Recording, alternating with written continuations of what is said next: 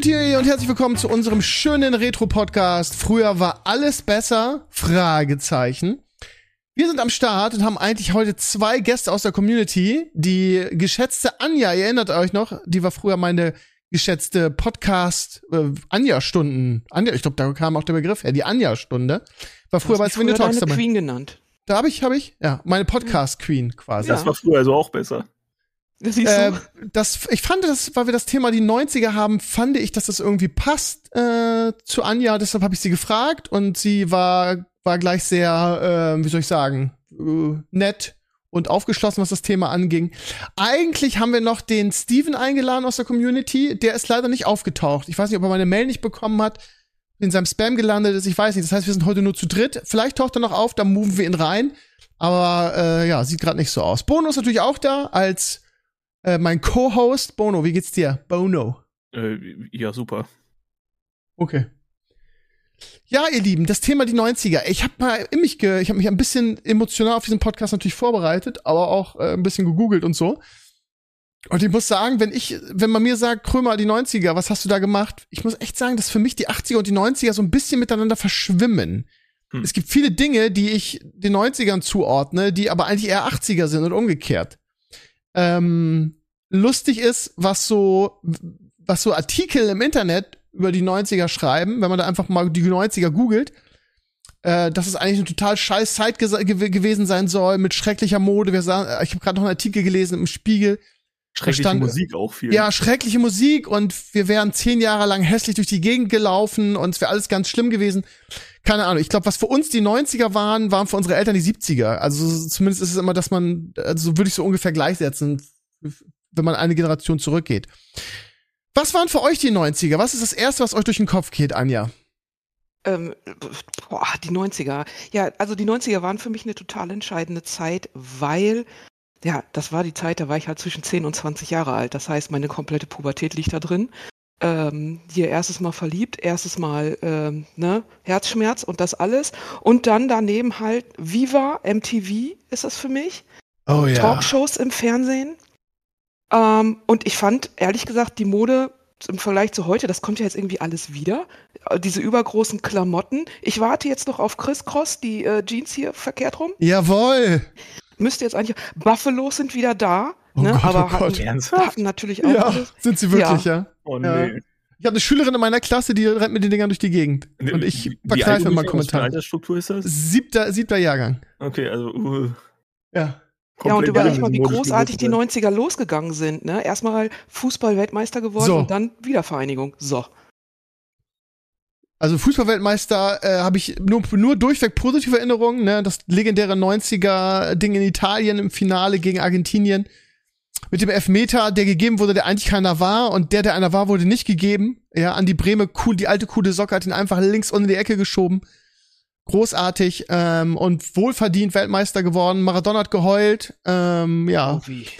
Wiedervereinigung, weiß ich gar nicht. Also, wenn ich an Wiedervereinigung denke, dann äh, irgendwie, warte mal, kam, kam, wann kam der Euro? Wisst ihr das? 2000 oder nicht? Oder 2002 so? War das, war das genau zu der Irgendwie, irgendwie äh, verbinde ich diese beiden Sachen. Ich weiß auch nicht warum.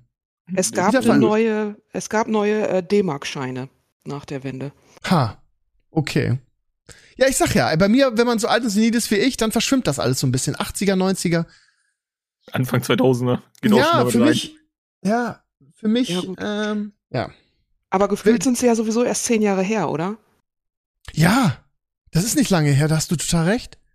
Ja. Das stimmt. Unser Podcast ist jetzt zehn Jahre her übrigens. Was, ernsthaft? Oh. Ja. Ach, das kann doch nicht sein, das war doch erst gestern. Fand ich auch, aber ist tatsächlich so. Wahnsinn. Ähm, wenn ich an die 90er denke, dann denke ich auch an guten äh, Fußball Marke Werder Bremen, ja, wo wir gerade bei Fußball waren. Das war die, die Hochzeit von, oder naja, ich sag mal so die 90er. Ähm, einmal deutscher Meister geworden, gefühlt jedes Jahr im Pokalfinale gewesen und dann, ja, sind, ist nach und nach uns unsere Leitfiguren vom FC Bayern weggekauft worden. Andi Herzog, Mario Basler, oh. Otto Rehagel sind da alle außer Mario vielleicht nie richtig, richtig glücklich geworden in München und irgendwie dann fast wieder zurückgekommen. Ähm, also bei, bei Andy Herzog ist zurückgekommen, Rehagel ist dann zu Karlslautern gegangen und hat da seine Erfolgsgeschichte geschrieben. Aber so die 90er waren auf jeden Fall am Anfang noch Werder Bremen, ähm, Topmannschaft. Ja. Europapokal der Landesmeister und was wir alles damals gemacht haben. Mit Windenrufer noch. Kennen? Nee, muss man überhaupt nicht kennen. 92, Pokal der Pokalsieger, Europapokalsieger. Windenrufer war Mit so Windenrufer und Klaus Allofs, der das zwei, zweite Ding macht, das 2-0. Also ja, auch eine Fußball, fußballtechnische schöne Zeit, die 90er. Also Anfang der 90er vielleicht, oder? So Ja, Mitte, genau. Ende der 90er wurde es langsam ein bisschen schwierig. Gut, 96 war auch noch. Europameister, das ging noch gerade so, aber dann ist eine dunkle Zeit angebrochen, glaube ich. Richtig. Aber für die Nationalmannschaft und für Werder, weil wir hatten dann Mhm. als Real geweckt gegen Adde Moss als Trainer und dann irgendwann spielten wir gegen den Abstieg, bis Thomas Schaf dann kam, 99. Dann ging es wieder aufwärts. War nicht sogar mal Felix Magath auch irgendwie für eine gewisse Zeit da? Ja, ja, da kommt doch, habe ich doch erzählt, dieses Also, ja. legendäre Zitat her, was er zu Pas meinem Kumpel Pascal Borel gesagt hat, der irgendwie Hochfieber hatte, irgendwie und seinen gelben Schein gebracht hat. Er hat gesagt, du lauf dich, lauf dich gesund. Ja, das lauf dich gesund. Das war genau aus der. Zeit. Werde ich ja nie vergessen, das Zitat. Wir haben sehr gelacht danach noch darüber. Ja. Aber ähm, Magath äh, war in Bremen, also hat in Bremen nicht den allerbesten Ruf, sagen wir es mal vorsichtig. Vielleicht kommt auch daher meine Abneigung gegen ihn, weil er als Trainer äh, in Bremen nicht so gut funktioniert hat. Ja. Möglich. Und ihn sind wir fast in die zweite Liga gegangen. Fast. Naja. Ähm, wenn ich. äh, Habt, habt ihr noch irgendwelche, also ich habe jetzt so viele persönliche Sachen schon wieder rausgehauen, habt ihr noch irgendwelche persönlichen Dinge, die euch in den 90ern sofort ins Gedächtnis kommen, die euch am Herz liegen, wie bei mir die, die, die Werder-Erinnerungen? Gibt's da irgendwas? Ja, total. Erzähl. Ich habe meine 90er fast komplett in der Tanzschule verbracht. Ähm, ich habe 94 angefangen zu tanzen, äh, so Standard- und Lateintänze und Discofox und wie sie alle heißen. Und ich war jeden Tag in der Tanzschule und habe jeden Tag getanzt. Immer nur getanzt, getanzt, getanzt. Und ähm, ich habe dann auch tatsächlich dann irgendwann den Star der Tanzschule als meinen Tanzpartner und als meinen Partner gewinnen können. Und dann waren wir auch wirklich the Paar in der Tanzschule. Und das verbinde ich echt heftigst mit den 90ern. Und dazu natürlich auch die ganze Musik, die ganzen Boybands und weiß ich nicht, wie sie alle heißen, ähm, auf die wir dann immer getanzt haben und so. Also das ist für mich alles eins. Also Ja. richtig erst angefangen mit Tanzkurs und dann Leidenschaft entwickelt oder direkt schon mit Leidenschaft dabei gewesen? Also, ich bin da angefangen und ich fand es einfach von Anfang an großartig. Ich habe diese Kurse durchgerannt. Am Ende des Kurses gab es immer so einen Abschlussball und da Mhm. gab es ein Turnier und dann konnte man bei dem Turnier schon den nächsten Kurs gewinnen. Und ich habe tatsächlich nur den ersten Kurs bezahlt und danach alle Kurse gewonnen, was äh, meine Eltern ganz gut fanden. Klar, ja. Ja, und danach äh, sind wir dann auch wirklich so äh, ins Turniergeschäft eingestiegen und haben dann auch Turniere getanzt eine ganze Zeit lang. Das stelle ich mir schon hart vor auch. Ja, das war wirklich hart. Ja, deshalb äh, kann ich auch zum Beispiel Let's Dance nicht gucken. Ich war da vor Ort, ich habe mir das mal äh, live angeguckt im Studio oder so, aber es blutet mir das Herz, dass ich das nicht mehr mache. Äh, mit dem alten Tanzpartner habe ich halt auch so nicht mehr das allerbeste Verhältnis. Hm. Und ähm, ja, ich würde so, so gern wieder tanzen, aber ich glaube, ich würde es auch gar nicht mehr auf die Reihe kriegen. Ist natürlich jetzt auch schon 30 Jahre her, ne? Muss man sich ja auch mal so vergegenwärtigen. So, man wird selber alt, meinst du? Das ist Ja, ja, unangenehm. ganz genau. Aber manchmal mache ich die alten Lieder noch an, dann tanze ich hier durchs Wohnzimmer und dann, ach, ja, dann kommt die Nostalgie wieder. Good old times, ne? Wir hängen ja alle so ein bisschen in der Vergangenheit. Ja, ich hatte auch einen guten Kumpel, äh, der auch, äh, der hat Formationstanz gemacht und Mhm. was der, was die da für einen Aufwand betrieben haben. Ich habe ihn da mal besucht, irgendwie in der Stadthalle in Bremen, da hatten die auch ein großes Event. Was die da für einen Aufwand betrieben haben, der absolute Wahnsinn. Ich habe da echt Respekt vor. Ich habe einmal einen Tanzkurs gemacht mit einer, ja, führende damalige äh, Freundin ähm, und ich fand mich selber, dass ich tanze wie Frankenstein läuft. Ich also ich bin ja eigentlich ein Sportler und kann gut, gut Bewegungen nachmachen oder verinnerlichen oder lernen, aber tanztechnisch war ich, war ich wirklich Frankenstein. Also wirklich ganz schlimm. Ich fand mich selber ganz schlimm am Tanzen. Aber ich habe es durchgezogen immerhin und ich konnte dann so die einfachen Tänze, ne? So, Ja, so ein bisschen Walzer tanzen und so. ja genau sowas. Lustig Also, ist, wenn man, wenn man, ähm, B- Bono, hast du noch eine schöne Anekdote zu erzählen für dich aus den 90ern? Was, was so das persönlichste oder ein, Ehrlich, eine persönliche ehrlicherweise ein ganz kleines bisschen schwierig, weil ich ja nun, sag ich mal, mit Geburtsjahr 91 dann aus dem Großteil der 90er jedenfalls grob rausfalle, was, was jetzt so mein, mein Bewusstsein anbelangt. Verstehe. Und dann, dann geht's halt eher so Richtung Ende der 90er, wo dann meine persönlichen Erinnerungen irgendwie greifen, wo es dann um sowas ging wie, weiß nicht, vielleicht den Gameboy. Wo ich, wo ich so gedacht habe, oh, ich hatte, ich hatte dann plötzlich, plötzlich gab es Technik und das war sowieso in meinem Haushalt immer nicht so affin, weil beide Eltern bei der Bundesagentur für Arbeit gearbeitet haben und da auch ähm, mit der EDV nicht, nicht so gut waren. Das war also ein prägendes Ereignis, aber ansonsten pff, ja, Fußball, sehr viel von Mode und so weiter habe ich da nicht mitgekriegt, weil Ende der 90er war ich halt erst neun. So, machen wir uns Ja. das vor. Okay. Dementsprechend habe ich da relativ viel sonst vielleicht noch aus, aus anderen Erzählungen oder aus dem, was ich so dann separat mir habe rekonstruieren können. Aber sowas, was mein subjektives Ding angeht, ist das vergleichsweise begrenzt. Ne? Das kommt man nicht drum rum. Aber so, so Sachen wie Musik und so weiter, das war natürlich allgegenwärtig. Leider auch teilweise, muss ich sagen. Weil da ging's, also auch, auch Ende der 90er war so der richtig schöne musikalische Teil, glaube ich, fast durch. Also, wenn man Als meine persönliche Präferenz jetzt. Wenn man auf Google die 90er eingibt, dann gibt es so, so schöne äh, Punchlines. Ich lese mal vor. Besonders angesagt waren Lavalampen, Bravo-Hefte, Walkie-Talkies, Tamagotchis und natürlich der Gameboy.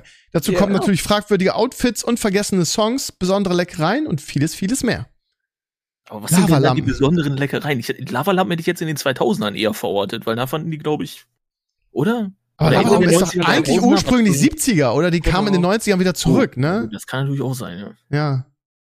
Bravo-Hefte kann ich nur bestätigen. Ich in den 90ern wirklich jede Woche Aber auch dem- Bravo de- Hits war da ein Thema, oder? Also da hat das Ja. angefangen auch mit diesen Compilations dann für diese CDs Genau. und wirklich mit diesem, sagen, sagen wir mal, Musikstil, der sich dann international als Euro-Trash durchgesetzt hat. Ja, ja, also fragwürdige Songs oder eher unvergessene Songs. Also ich habe da, da, also musiktechnisch habe ich wirklich, wie du auch schon gesagt hast, Bono, sehr viele gute Erinnerungen eher. Die 90er Ja, war safe. musiktechnisch noch eher so das, wo ich mich mit, wo ich mich mit identifizieren kann. Und ich meine nicht diesen Euro-Techno-Trash, sondern da gab es auch sehr viele Songs. freiheitliche Elemente, ne? Also gerade in Deutschland hat sich ja Hip-Hop dann angefangen durchzusetzen auch. Genau, also Fanta gewissen 4 Grad, ne? und Genau. Rödler im Hartreim-Projekt waren die ersten, die so, die so richtig deutschen, härteren, in Anführungsstrichen, Hip-Hop gemacht haben. Die Fanta, Fanta 4 ja nicht so, aber Rödler im Hartreim-Projekt mit Moses Pelham und so.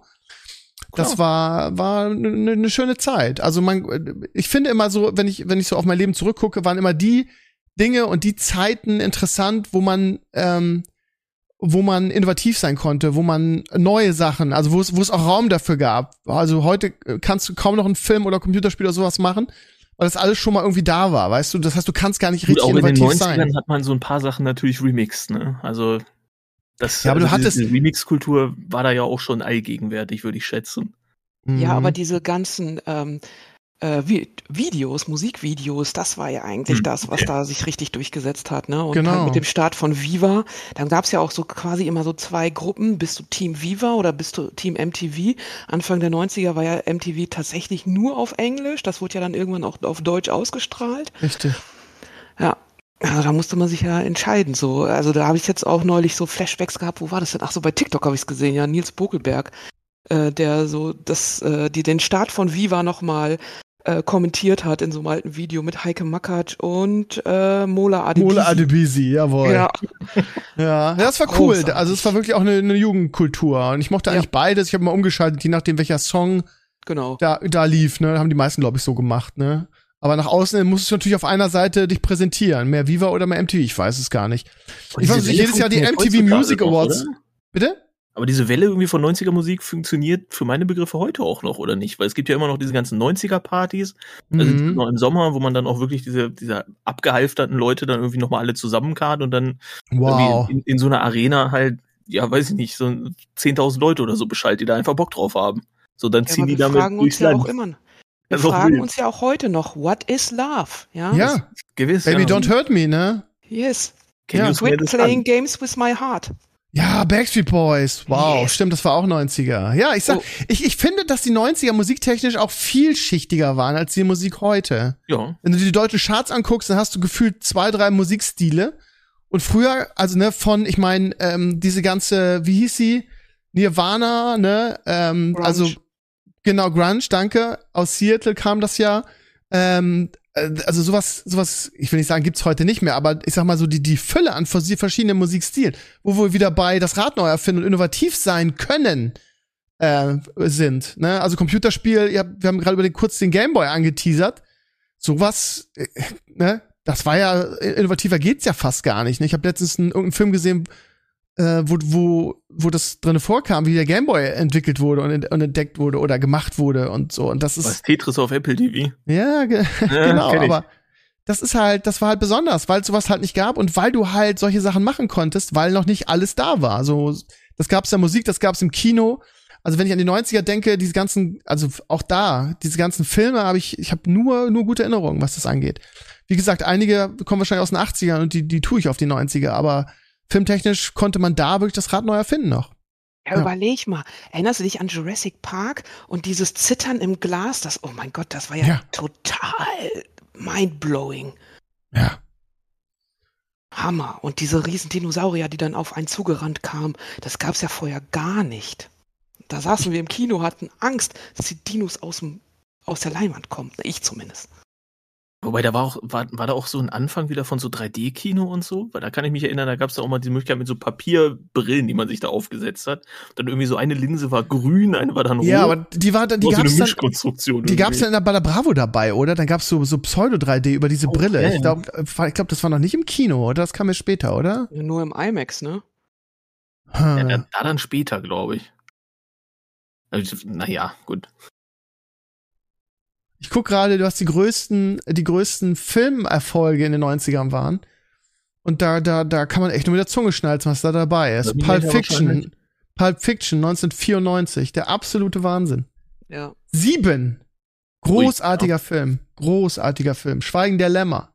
1991. Schindlers Liste noch, oder? Schindlers Ja, Liste, also- genau. Fünfte Element. From Truman Show. Dawn. War, war der erste Von Herr der Ringe noch genau. 1999 oder? Ich, das, schon weiß ich nicht mehr, 2000 das kann ich dir nicht sagen, aber das ist Wahnsinn. Auch die zweite Star Wars Trilogie, ne? Also die eigentlich die erste ist. Hm. Und auch aus der Zeit. Also, und äh, das war auch die, die Zeit von Jean-Claude Van Damme und diesen, diesen, wie nennt man, wie nennt man dieses Genre? Action, Action? Kampf? Ja. Bitte? Ich hätte auch Real-Life-Action oder sowas gesagt. Ich bin mir nicht ganz. Jean-Claude Van Damme in Karate Tiger, großartig. Da hat er den Bösen gespielt. Er war als Böser eigentlich immer besser als als Guter. Also auch filmtechnisch eine, eine, eine wahnsinnig gute Zeit. Falling Down sehe ich gerade. 12 Monkeys. Im Auftrag des Teufels. Alles großartige Filme. Oh, im Auftrag des Teufels war großartig. Ja, Ja, finde ich auch. Finde ich auch. Ich habe Ende der 90er in einer Videothek gearbeitet Ah, und äh, da konnte ich mir dann immer am Wochenende alles mitnehmen, was die Leute halt nicht ausgeliehen hatten. Und oh, ich habe echt alles geguckt, alles, alles, alles, was ging. Ähm, aber ich hatte natürlich auch so Eiskalte Engel oder so, das war für mich ganz entscheidender Film. Der geiler so, Film. Der hat für mich viel, oder bei mir viel Eindruck hinterlassen. Hier sowieso, ähm, wie, hieß, wie heißt denn die äh, Schauspielerin von Buffy? Ähm, Sarah Michelle Gellar, ne? Genau. Genau, die hatte ja auch da ihre große Zeit in, zu dem Zeitpunkt. Da bei Eiskalte Engel ja in dunkelhaarig, aber ansonsten blond. Aber auch wenn du mal guckst, es gab ja auch so großartige Serien. Es waren ja nicht nur großartige Filme, es waren ja auch großartige Serien zu der Zeit. Ich meine Friends, ja. So South Park, Sex in the City, Ellie McBeal, Beverly Hills. Oh ja. Wenn man sich das, ich habe letztens durch Zufall in einem Anflug von von Nostalgie mir mal die erste Folge von Beverly Hills 90210 reingeguckt. Nach heutigen Maß, man hat, das ist man ide- idealisiert sowas. Das ist echt krass. Das ist so Kannst du unfassbar dir nicht mehr schlecht. so richtig angucken, sagst du? Ey, du kannst nicht mehr angucken. Allein schon Hm. von von der also von der Bildqualität Pacing. und von der von der ja alles. Hm. Also es sieht es sieht aus, es ist wirklich ein richtiger Oldie geworden. Ne? Und so lange, ja gut, die 90er sind schon ein bisschen länger äh, her. Ja, eben. Aber das- auch das- also das ist der Ganze-. Nicht nur das Pacing, sondern auch das ganze Schauspielerische und die Art, wie das geschnitten ist, ist furchtbar. Und was haben wir das damals abgefeiert? Allein Beverly, Beverly Hills 90210. Wahnsinn. Ja, man durfte eigentlich keine Folge verpassen, ne? Nee, nee. Ja, Das und bei war- den Mädels war auch immer ganz klar, du warst entweder ähm, ihr Brandon oder, wie hieß der andere, Dylan. Stimmt. So, ne, da musste man sich entscheiden, entweder der Good Boy oder der Bad Boy. So, und das wurde auch wirklich auf dem Mädelsklo heiß diskutiert, welcher jetzt der bessere ist. Ja. Damals war ich Was noch gab's so denn noch an Boy. geilen Serien? Es gab doch so viele geile Serien in den Überhaupt hätte ich 90ern. wahrscheinlich gesagt, zu den 90ern ist so ein wesentliches Merkmal einfach der Siegeszug des Alf. Privatfernsehens, oder? Also Ja, genau. Sehr ja, gut. Da, da, da ging das einfach komplett steil. Also alles mit RTL, Sat 1, was auch immer, die sich überlegt haben, mit der Erfindung natürlich von den ganzen Nachmittagstalks, über aber auch sowas wie Ruckzuck oder Familienduell, die, diese ganzen Formate, die sich da dann entwickelt haben. Das war ja dann einfach Standard so. Ja, oder der Start von GZSZ. Ich meine, das Wow. hält sich Oh. bis heute, ist ja der Hammer, ne? Überleg mal. Also diese, Ja. diese ganzen Formate wurden ja zum ersten Mal da dann auch tatsächlich so ausprobiert und haben dann Millionen Publikum immer erreichen können. Also das war schon dann ein Umstieg, weil auf einmal haben die Leute mehr Privatfernsehen gesehen als das ganze öffentlich-rechtliche. Ne? Das gab es vorher so auch noch nicht. Ich drauf hab hier- auf die Qualität auch, weil die gab es ja dann Ja. frei, ne? Zwei Sender, RTL und Sat1 gab es ja frei zu gucken in so einer Grissels. Aber anfangs nicht. Ja, genau, Grisselqualität, genau. Ja, ja, das Genau. weiß ich noch. Und da habe ich dann immer eigentlich gucken. geguckt, pass auf, mein Vater ist ein Außerirdischer. Das war auch so eine, weiß nicht, Trash-Serie, aber die habe ich geliebt. Da hat der Vater immer durch so eine komische Lampe gesprochen mit seiner Tochter und die konnte aber irgendwie die Zeit anhalten oder so. Es war großartig. Und diese ganzen, also diese ganzen äh. Sitcoms waren ja großartig. Hör mal, wer da hämmert, ähm, schießt the Boss. Wie war das noch, wie hieß das nochmal auf Deutsch? Wer ist hier der Äh, Boss oder was? Ja, genau, wer ist hier der Boss, hieß es, genau. Genau. Und hier äh, ähm, El Bundy, ne? Ja, Love and Marriage hieß es, glaube ich, auf Englisch. Großartige Serie. Ja. Musikalisch ist auch ganz interessant. Ich habe hier gerade diesen ähm, Sternartikel, den ich vorhin schon angeteasert habe, nochmal auf. Ich muss mal eben vorlesen. Wer 1995 ein Teenager war, war echt arm dran. Oh. d- Das Wenn ist der er nicht, Sternartikel, oder? wenn, ja, ja, Den wenn er, nicht, gelesen, ja. wenn er nicht gerade coole ältere Geschwister hatte, dann wusste er nichts von Nirvana oder Pearl Jam, sondern musste sich 24-7 mit dem, mit dem zufrieden geben, was Radio und Bravo-Hits ihm vorsetzten. Eurotrash, Rednecks, La Bouche, Erotic, Captain Jack, Ja. Dr. Alba, Mr. nicht. President. Scatman John. Macarena und Ballando und jede Menge längst vergessene Billo-Techno, die aus Kinderliedern mit drüber geklebtem Wummerbeat bestand. Aber war 95 nicht auch die Trennung von Take That? War das 95? Was? Das war doch später, oder nicht? Ich Würde ich auch weiß es sagen. nicht mehr. Ich weiß auch nicht. Gefühlt später. Also es war, also eh, viel später, da kann das nicht gewesen sein, weil ich weiß, meine Nachbarin, die war riesen Take That Fan, die hat wirklich eine von diesen Hotlines angerufen, äh, die es dann ja gab, ja, weil die sich wirklich was antun wollte. 13. Zweimal Februar 50 die Minute. 1996. haben die sich 96, getrennt. okay. Ja. Ja, also Ja, das war schon heftig. good, ne? Und you back for good. Ja. Ja. Gottes Willen, ey. Wenn du das eingibst, gibt's ein, ganzen, gibt's ein ganzes Buch auf, auf Google, irgendwie, das, das, das sich mit der Trennung von Take That auseinandersetzt. Ich fand Take That, Take That nie so geil, ehrlich gesagt. Ich war mehr so Backstreet Boys und andere. ja, ich war auch mehr Backstreet Boys und NSYNC. Ja, genau. Ja. Ja. Aber selbst das nicht so richtig, weil also, Tic-Tac-Toe ist auch aus der Zeit, oder? Ja, aber wenn, wenn wir Freunde wären, würdest du so einen Scheiß überhaupt nicht Wir sind machen. Freunde, wir so einen Scheiß nicht machen, Ricky. Ja, und dann Das das Ganze verarscht bei der, das Ganze dann, äh, wie hieß sie? Die Show, die es verarscht hat mit Rickys Popsofa? Die Wochenshow? Ne, wie hieß das? Sam- war das nicht Sam- Wochenshow? Rickys Es gab ja Samstagnacht bei RTL und. Wochenshow bei Sat 1 oder Ja, genau, genau. Aber es wurde aber hier von, von, wie hieß sie denn nochmal? Anke Engelke. Anke Engel, danke, hat das mit Rickys Popsofa dann immer gemacht. Das war großartig. Ah, Ja. War Tutti Frutti 80er oder war das auch, auch schon 90er? Das war auch Was? 90er. Ja, das glaube ich klingt auch. nach 80er, aber es war wahrscheinlich 90er. Ja, das war dieses, dieses irgendwie, die, die oben ohne Damen, wo jede eine Frucht war und dann während des Gewinnspiels entblößten sie ihre Brüste. Genau. Und ja. Nie einer die Regeln verstanden, aber Hauptsache nackig. Und Ja. danach, weißt du noch, was danach kam immer Nee? auf RTL? Dann gab es nämlich so ähm, Trash 70er Schon Jahre Pornos frei zu gucken. Ah, okay. Äh, so Hast du gehört, Grüße aus der Lederhosen und so ein Quatsch. Oh, okay. Ja. Ich erinnere mich dunkel. Ja. Äh, und irgend so ein Report, wie hießen die? Schulmädchenreport, genau. Oh, okay. So, und diese ganzen alten Dinger mit Uschi Glas und so, die gab es dann danach im Nachtprogramm. Okay. Du kennst dich da ja ver verflucht aus, Anja. Ja, siehst mal, ich bin auf dem Land aufgewachsen, wir hatten ja nichts. Bono, wie ich dich kenne, hast du wieder schöne Sachen vorbereitet. Wollen wir mal an deine, an deine Fragen und Punkte gehen? Jo, sehr gerne. Also ich kann natürlich äh, zuallererst mal eine wunderbare Kategorie hier wieder vorstellen, die entweder oder heißt, wo ich zwei Sachen hier nebeneinander geschrieben habe und dann muss man sich wirklich ganz schnell entscheiden zwischen, zwischen beiden Möglichkeiten, was man denn besser findet, gegebenenfalls, oder das andere halt sehr viel schlechter und sich deswegen fürs andere entscheidet, sei mir egal. Und äh, da, da ist schon das eine oder andere sicherlich angeklungen, aber ich würde einfach mal mit Frage Nummer eins starten, wenn das okay ist. Klar. Und zwar mit Tattoo-Halsband oder Plateauschuhe. Steve. Was war das erste? Tattoo-Halsband? Genau, Tattoo-Halsband oder Plateauschuhe. Zwei Modesünden, wahrscheinlich. Pest und Cholera. 90er. Ich weiß gar nicht, mu muss ich mich entscheiden für eine? Ich fürchte ja. Oh Gott, er ist beides schlimm, aber dann würde ich, glaube würdest ich, du eher, heutzutage eher tragen? Sei ehrlich. also äh, das ist ja eher was für Damen, glaube ich. Also Na und? gar nichts von beiden. Also äh, ich, ich finde, glaube ich, dass das Tattoo-Halsband weniger schlimm als die, die Sohlen. Siehste, hast die richtige Entscheidung getroffen. Anja. Ah, okay. Ja, ich hatte beides nicht. Äh, Ui. Ich habe beides boykottiert tatsächlich, äh, würde mich aber tatsächlich für die äh, Plateauschuhe entscheiden.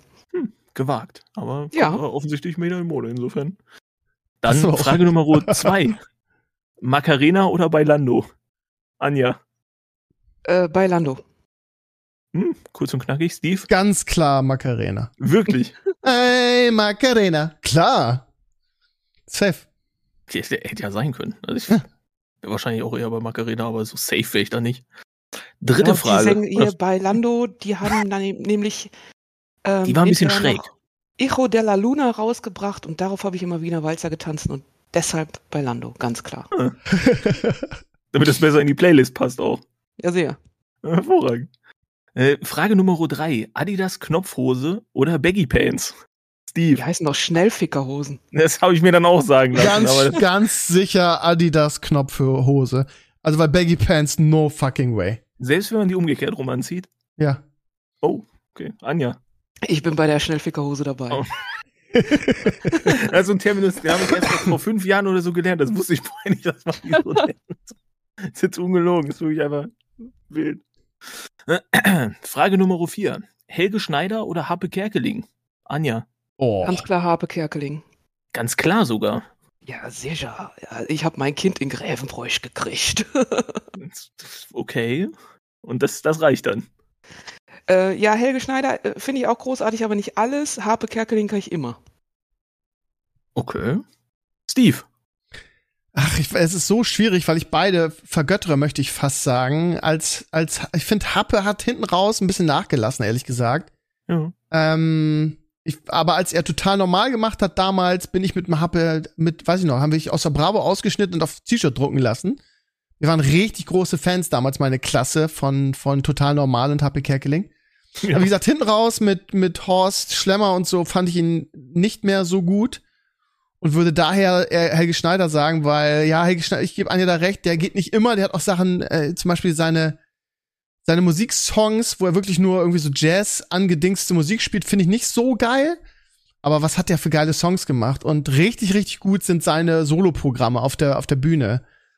Wo er, ähm, also da, da krieg, wenn ich dran denke, kriege ich schon Lachkrampf irgendwie, wie er dann äh, Peter Maffay auf Heimat Rumänien Tour, wer sich daran erinnert. Also das, äh, ich muss einfach Helge Schneider sagen, weil ich, glaube ich, bei Helge Schneider heutzutage einfach mehr lachen würde als bei Happe Kerkeling.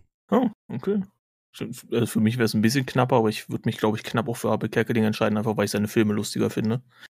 Hat mich persönlich ein bisschen mehr mitgenommen. Und äh, als allerletztes noch, aber das haben wir schon so ein kleines bisschen mal geklärt, wobei, ich glaube nicht so hundertprozentig. NSYNC oder Backstreet Boys? Steve.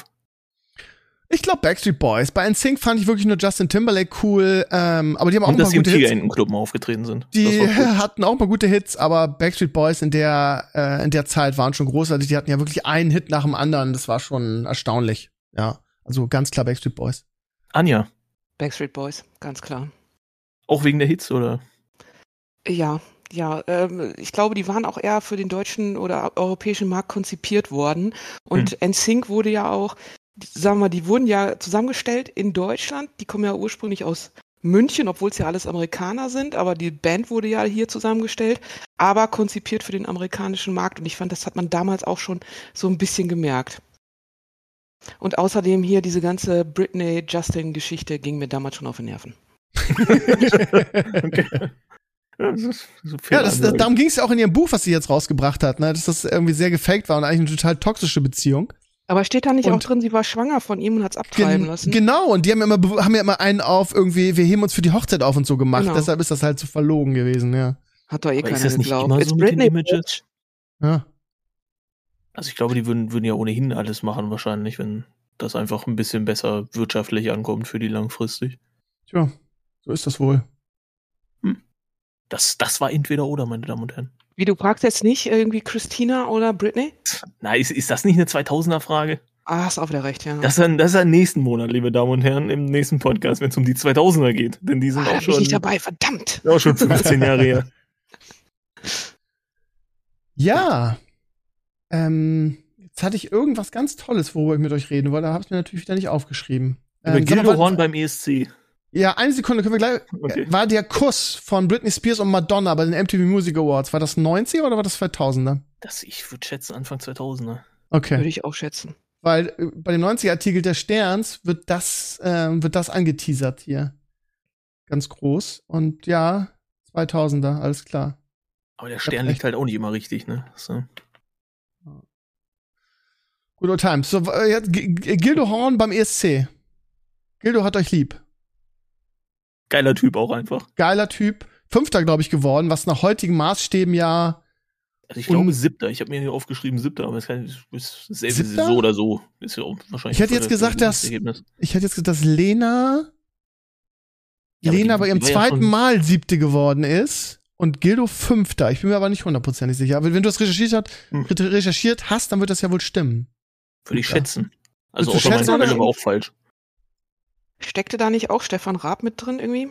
Ein bisschen, ja. Ja, ne? Also gerade in der Präsentation und so weiter, aber Gildo Horn ist auch wohl davor und drumherum einfach ein faszinierender Charakter gewesen, der das so oder so durchgezogen hat. das stimmt. Aber 90er ohne Stefan Raab geht auch gar nicht, ne? Also, Wahrscheinlich. Aber auch, so, der hat ja auch bei 2000 Viva angefangen. Stefan Raab geht kommen, ne? Ja. Stefan Raab war ja schon, also das musste man schon gucken in den 90ern bei Viva noch mit Was guckst du? Und dann ist er ja zu Pro7 gewechselt mit seiner Late Night Show. Das Siebter Platz, 86 Punkte. Ihr habt, äh, du hast recht. Ich danke. Gildo Ja, Horn mit Ja. Nusecken. Der, Geiler Typ. Der war auch irgendwie so, wie soll ich sagen, so ein bisschen aus der Zeit gefallen, aber irgendwie Der hat einfach gemacht, cool. worauf der Bock hatte. So. Ja. Das war das, das, also rein stilistisch und so weiter passt das auch ein bisschen, würde ich sagen, zu diesem, zu diesem Freiheitsideal irgendwie der 90er, wo man so gesagt hat, ey, klar, der hat auch immer eine Mischung gemacht aus so Schlagermusik und so weiter, aber der hat auch einen Charakter dargestellt, dem war das modisch immer egal, weil seine Frisur ist, glaube ich, ikonisch auch. Wenn man, wenn man einmal ein Gesicht von Gildo Horn gesehen hat, dann funktioniert es, glaube ich, auch nur mit dieser Frisur. Das ist einfach, das ist einfach eine Marke so. Aber man muss auch sagen, also ich tue, dass ich jetzt so beim ESC festhänge, aber ich meine, nach Ja. heutigen Maßstäben siebter Platz. Ich meine, wir, werden, wir sind immer unter den letzten dreien in den letzten zehn Jahren gefühlt nach Lena gewesen. Ähm, Lass da- das Horn das einfach wieder machen, willst siebter, sagen. siebter Platz ist wie ein Sieg quasi, also in der Ja. heutigen Maßstäben, wie ein Sieg. So.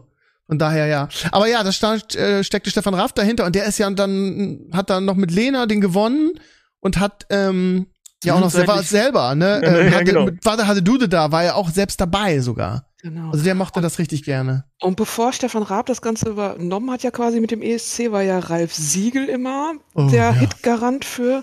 Und deshalb ist äh, Stefan Raab ja als Komponist unter dem Pseudonym Alf Igel dann Stimmt. auftreten und hat das Ganze rausgebracht, ja. ja, Stefan Raab, ein Gott für mich. Also was der für das Fernsehen, für das deutsche Fernsehen geleistet hat. Es ist schade, dass er jetzt wirklich, ich meine, man muss das respektieren, dass er sagt, er will nicht mehr vor die Kamera. Und er zieht's ja auch durch, obwohl so viele Leute schreien und sagen, komm doch wieder zurück, bitte nur mal einmal oder so. Er macht's einfach nicht. Ist jetzt hinter den Kulissen bei dem neuen TV Total, was, ich weiß nicht, kann man sagen, es ist gefloppt. Ich weiß es gar nicht. Ich habe es ein paar Mal geguckt, fand's immer nicht so gut. Ähm, du Ich weiß kannst. nicht, ob das noch den Zeitgeist trifft. Ja, genau, das ist das Problem. Also früher unter Raab, wenn ich, also wenn ich, wenn ich daran denke mit Rabi Gramm und Raab in Gefahr und das ist einfach deutscher, deutscher TV-Kult. Das sind einfach, ja, und auch die ganzen Events, die er gemacht hat, viele haben gesagt, die sind uns zu lang und so weiter, aber von irgendwie dem, der VOG WM zum Turmspringen über Schlag, äh, Schlag den Raab am Ende. Das war große TV-Unterhaltung und ich habe ihm viele, viele, viele äh, Stunden guter Unterhaltung zu verdanken. Also ich bin immer noch ein Riesenfan. Auch wenn er privat, was man so liest, ein ziemliches Arschloch sein soll. Aber Ja, interessiert ich ist mir so. egal. Ich habe ja privat nichts mit dem zu tun. Und vor der Kamera war der einfach fantastisch. Ist ja auch schön. Was Gut. habt ihr für Erinnerungen an Jan Ulrich als Boris Becker der 90er? Bin ich Ich weiß raus. auch nicht. Das Problem ist, dass ich. Ist das ähm, ein zu ni- wilder Take auch? Oder? Nee, überhaupt nicht. Ganz im Okay. Gegenteil. Kann man so sehen. Ne? Also es gab ja mehrere deutsche große Sportlegenden. Da kann man Jan Ulrich ähm, schon dazu zählen. Das Problem ist nur, er war halt gedopt. Von daher. Ja, so retrospektiv schwierig. Ja, so, so rückblickend war das eine Katastrophe. Also ich hatte nie die Verbindung zum, zum Radsport. Von daher war ich auch, auch als er irgendwie das eine Mal gewonnen hat und dann ja auch ein paar Mal Zweiter war und Lance Armstrong ihn, die waren ja beide gedopt, von daher, ne? Ich glaube, die waren fast alle immer gedopt. Ja, wahrscheinlich. Also dieser Sport- gedopt, aber das wird halt Ja. anders kontrolliert und so. Ne? Das ist Spitzensport, ist immer so ein Problem, glaube ich. Also ich war nie so ein großer Jan Ulrich-Fan. Das liegt aber, lag aber nur daran, dass ich den Sport einfach nicht so geil fand. Ne? Also Hm. diese ganzen Sportikonen wie Boris Becker, wie Michael Schumacher, wie Steffi Graf. der Schumacher war ja dann auch 90er, ne? Das ist auch so ein. Ja, da habe hab ich auch mitgefiebert. Also ich bin gucke heute gar kein Formel 1 mehr, aber als Schumi am Start war, habe ich eigentlich jedes Rennen geguckt. Ich fand's super. das wäre halt auch meine Argumentation so bei Jan Ulrich oder dann eben auch bei Schumacher gewesen, respektive, dass die aufgrund ihrer Erfolge auch diese Sportart eine gewisse, eine gewisse Popularität in Deutschland einfach gebracht haben, die es vorher so nicht hatte. Und dann, die dann zumindest mit ihrer Zeit auch mitgezogen haben. So im Sinne von sehr viele Leute haben sich dann nach Jan Ulrichs Erfolge auch interessiert für Rennrad und sich auch selber Rennräder gekauft und dieses Telekom-Trikot und was weiß ich, was du da noch alles hattest. Und sind, sind dann einfach ne, erstmal eine Weile da irgendwie dabei gewesen. Und das ist ja dann schon auch ein Phänomen auf eine bestimmte Art und Weise. Ja. Das fand ich halt also, immer spannend. Ich weiß nicht, äh, also als er die Tour de France gewonnen hat, war er doch schon überall zu sehen und alle fanden ihn toll.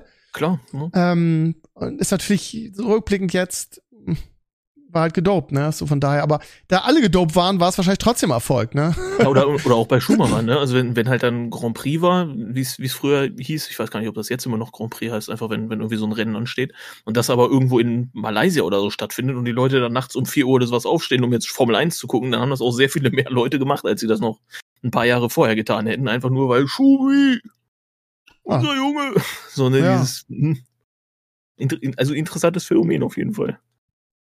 Ja, und trau sehr trauriges Schicksal, ne? Also der, der Schumi ja. würde ich, würde ich auf eine Stufe mit Boris Becker setzen, vom deutsche Sportheld-Status. Und von trauriges ja. Schicksal auch. Und das oh, okay, oh, nee. kann, man, kann man so sehen.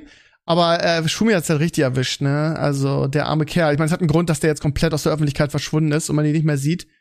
Die Gerüchte, die man so hört, ist ja, dass der einfach völlig weg ist, ne? Also mit dem kannst du nicht mehr, mehr reden. Das ist echt echt traurig. Ich habe die Doku geguckt, ähm, war auch, man muss auch die eine oder andere Träne verdrücken, als Mick Schumacher dann sagt, irgendwie er würde gerne mal wieder mit seinem mit seinem Dad reden, gerade jetzt irgendwie um um Ratschläge zu kriegen für die Formel 1 Karriere und so. Ja. Da muss man schon schlucken, das ist schon ein harter Tobak. Ne? Das wünscht man keinem und vor allen Dingen nicht so ein so ein Idol wie Michael Schumacher, der ja eine ganze Generation irgendwie unterhalten hat auch mit seinen Rennen und es war ja immer spannend, man hat immer mitgefiebert. Warum so eine in böse Ironie des Schicksals auch, ne? Fährt ja. er jede Woche, setzt er sein Leben aufs Spiel in diesem Rennauto, ja, und fährt da weiß ich nicht wie viel kmh und keine Ahnung was. So, und dann am Ende ist es eine Skifahrt, die ihm ja.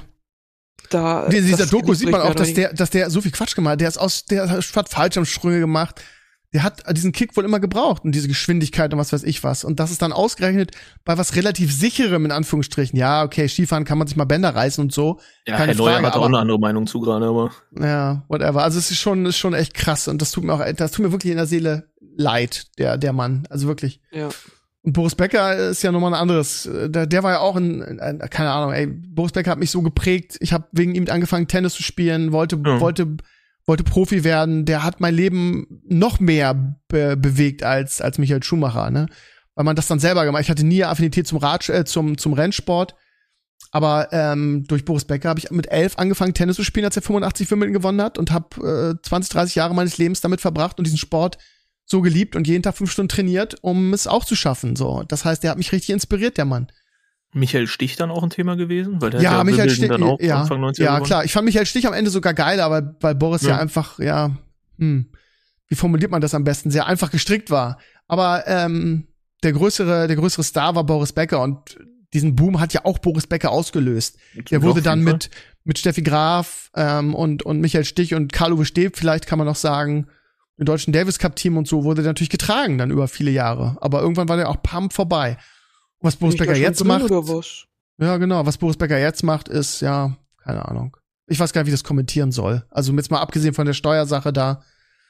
Er hat sich auch vor dieser Sache nicht mit Ruhm bekleckert. Aber das ist, ist oft so, habe ich das Gefühl, mit Leuten, die in frühester Kindheit auf, auf diesen Sport vorbereitet werden und ja, im Prinzip nichts anderes machen als diesen Sport und dann plötzlich keine Idole mehr sind von einem Tag auf den anderen und irgendwie normale Menschen werden plötzlich und mit diesem mit dieser neuen Rolle dann überhaupt nicht klarkommen. Das hast du immer wieder in allen Sportarten, ne? Gerade ja. die ganz großen haben damit durchaus Schwierigkeiten. Umso bewundernswerter ist es, was Steffi Graf gemacht hat, die nämlich einfach gesagt hat, ähm, ich ziehe mich aus der Öffentlichkeit zurück und will einfach ein normales Leben führen irgendwie. Mit Andrew Agassi. Mit Andrew Agassi. Und ähm, ist ja, von der, von der hat man nicht eine negative Sache gehört. Aber gut, keine positive auch nicht. Die hat ja, einfach gut, gesagt, aber das hat ja dann ihr Vater übernommen, ne? Das hat, das hat total Stil, was sie gemacht hat, finde ich, zu sagen, so, ich war jetzt lange genug in den Medien, ich will jetzt meine Ruhe für euch und ich will auch nicht mehr Tennis spielen, ich will jetzt einfach nur glücklich sein und leben. Davor habe ich Respekt. Muss ich echt sagen. Naja. Subjektive Entscheidung, würde ich schätzen. Wenn es nicht ja. zum Charakter passt, wird es wahrscheinlich so oder so schwierig.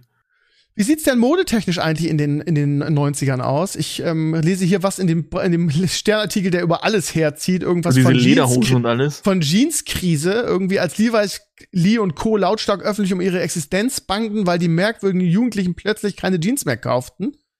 Wir quetschen keine uns. Ahnung. Wann, Ich- waren das also alles ich- die Adidas-Knopfhosen dann? Ne, äh, ich weiß es nicht, aber Ja, also Jeans weiß 90er war so Jeans, gerade Levi's und so. Ich kann mich nur an Jeans erinnern. Ich hatte keine anderen Hosen als Jeans.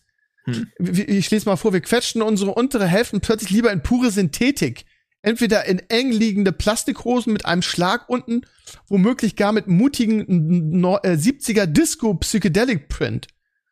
Ja, Holy, was? Oder weit wie ein Zelt aus dem gleichen Material wie ein Zelt, nur in Neonfarben. Ich kann mich so erinnern. Ich hatte immer, die coolen Jungs hatten immer Jeans. Also ich kann mich an nichts anderes erinnern als Jeans.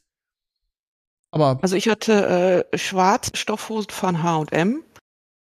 Ja, Das war eine ganze Zeit lang, aber ja, Jeans waren auch immer entweder Levi's oder Wrangler. 501, bam. Ja, genau. 501 habe ich auch getragen. Und hier diese ganz, äh, diese Plastik-Sachen hier, Hosen und so weiter, das war ja dann mehr so Love Parade und so, ne? Ja, glaube ich. Das, das war auch zum Beispiel so eine Sache Technomode, ne? Technomode fand ich auch immer ganz schlimm. Also ich weiß, dass Rave. es so Love Parade und so ist ja auch 90er und äh, alle haben es oder viele haben es geliebt, aber ich kam Viele ich, Festivals sind 90er, Ja, interessanterweise, als ja. ich das so gesagt habe. So 1990 zum Beispiel erstes Wacken, dann auch in den 90ern gab es das erste Nature One und so. Das ist also ich glaube, ich glaub, das Hurricane, das Hurricane Festival ist auch in den 90ern gestartet, glaube ja, ich. Süße, ne? Weil also Ähm, vorher war das gar nicht so ein großes Thema, interessanterweise. Ja, aber Te also Techno war nie was für mich. Ich fand's ganz schlimm, irgendwie, jetzt mal unabhängig von den Drogen und so weiter. Ich mochte die Musik nicht. Für mich war das Weil die Drogen waren okay, aber die. Musik war wirklich. Richtig, richtig, genau. Das So kann man so kann man's formulieren, ja. ja. Ja. Also Techno Ja, also ganz ich hatte einen Kumpel, der Also da auf diese ganzen kein Techno. Techno-Events ist. Ja und? Musstest du da mal mit Ähm, oder? Äh, bitte? Musstest du da mal mit oder? Nee, musste ich nicht, aber der hat dann natürlich immer auch erzählt und das war irgendwie so ein bisschen strange, weil er so eine Ausbildung zum Beamten gemacht hat. Ich sage jetzt nicht in welchem Bereich. Und ähm, dann aber wirklich einmal im Jahr komplett ausgerastet ist. Bei uns in der Nähe war halt die Mayday in Dortmund. Riesen-Event in der Westfalenhalle. In allen Hallen gleichzeitig. Und dann hat er halt echt erzählt, weiß ich nicht, das ging irgendwie das ganze Wochenende oder so. Und dass er sich dann mit Ecstasy wachgehalten hat in der Zeit. So, und dann hat er das wirklich dieses Wochenende gemacht und dann kam er wieder nach Hause und dann war wieder so dieser kleine spießige Beamte. Das war irgendwie so ganz strange. Die 90er waren auch äh, die Zeit der Wiedervereinigung. Sag ich doch. 3. Oktober 1990. Haben wir schon kurz drüber gesprochen? Habt ihr da noch irgendwelche Erinnerungen dran, groß, an die Wiedervereinigung? Puh, Also dadurch, dass ich 91 geboren bin, sagen wir mal so mittel, wenn, wenn überhaupt dadurch, dass ich äh, in so einem Landstrich geboren bin, der so Südniedersachsen ist, oder da auch aufgewachsen bin, so zwischen Braunschweig und Helmstedt, also wirklich ganz knapp an der Grenze dran, nur so 20 Kilometer oder so entfernt zu Sachsen-Anhalt. Und dementsprechend dann auch häufiger mal in meiner Kindheit und Jugend darüber gefahren bin. Also gerade so nach Magdeburg und so weiter. Ähm, und da einfach, also relativ klare Eindrücke davon hatte, wie die Leute da leben und dass das schon dass sich das rein infrastrukturell schon sehr geändert hat. So gerade in, in meiner Wahrnehmung von Straßen und so weiter, dass es dann sehr viel Kopfsteinpflaster gab, was eben in, in Niedersachsen nicht so ein Thema war. Da war Asphalt, klar, der war auch im Arsch, aber trotzdem war da Asphalt. Und in, überall anders hat das dann irgendwie so geruppelt und so weiter und die Häuser und die Bauten und alles. Und das sah halt Anfang der 90er echt noch sehr anders aus. Also gerade für, für dieses kindliche Gehirn meinerseits. Das ist das, was ich subjektiv mitgenommen habe. Rein, rein objektiv natürlich retrospektiv einfach so, wie man die Wende vielleicht auch ein bisschen verkackt hat politisch. Ja, das stimmt schon. Ja. Liebe, liebe Also- Grüße an Helmut Kohl natürlich, ne? Weil 16 Jahre oder so Bundeskanzler gewesen, huiuiui. Der, der hat ja die 90er politisch auch mitgeprägt in dem Land. Ja, muss man leider sagen, ja. Anja, du wolltest was sagen? Ähm, ja, ich war ja zehn bei der Wiedervereinigung. Ähm, ich habe ja zwei ältere Geschwister, die sind sieben und zehn Jahre älter als ich. Und meine Schwester, die war auf Klassenfahrt in Berlin in der Zeit und hat mir natürlich dann ganz viel erzählt und war super gehypt und hatte dann auch ein Stück von der Mauer dann mitgebracht. Ne? Das konntest du ja kaufen dann da. Ähm, die Leute haben die Mauer ja so abgepickelt. Äh, und die besonderen Steine oder Stücke davon, die waren dann auch noch bestrayt mit diesen ganzen Graffitis, die auf der Westseite der Mauer drauf waren.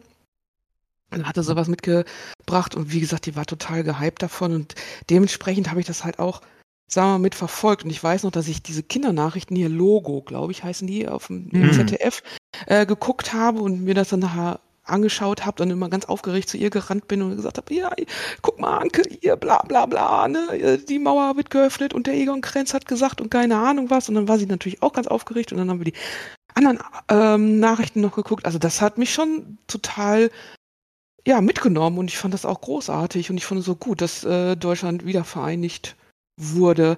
Und ich weiß noch kurz, boah, ein Jahr danach oder so, oder war das noch im Jahr selber, 90, 91, sind mein Vater, meine Schwester und ich dann nach Berlin gefahren.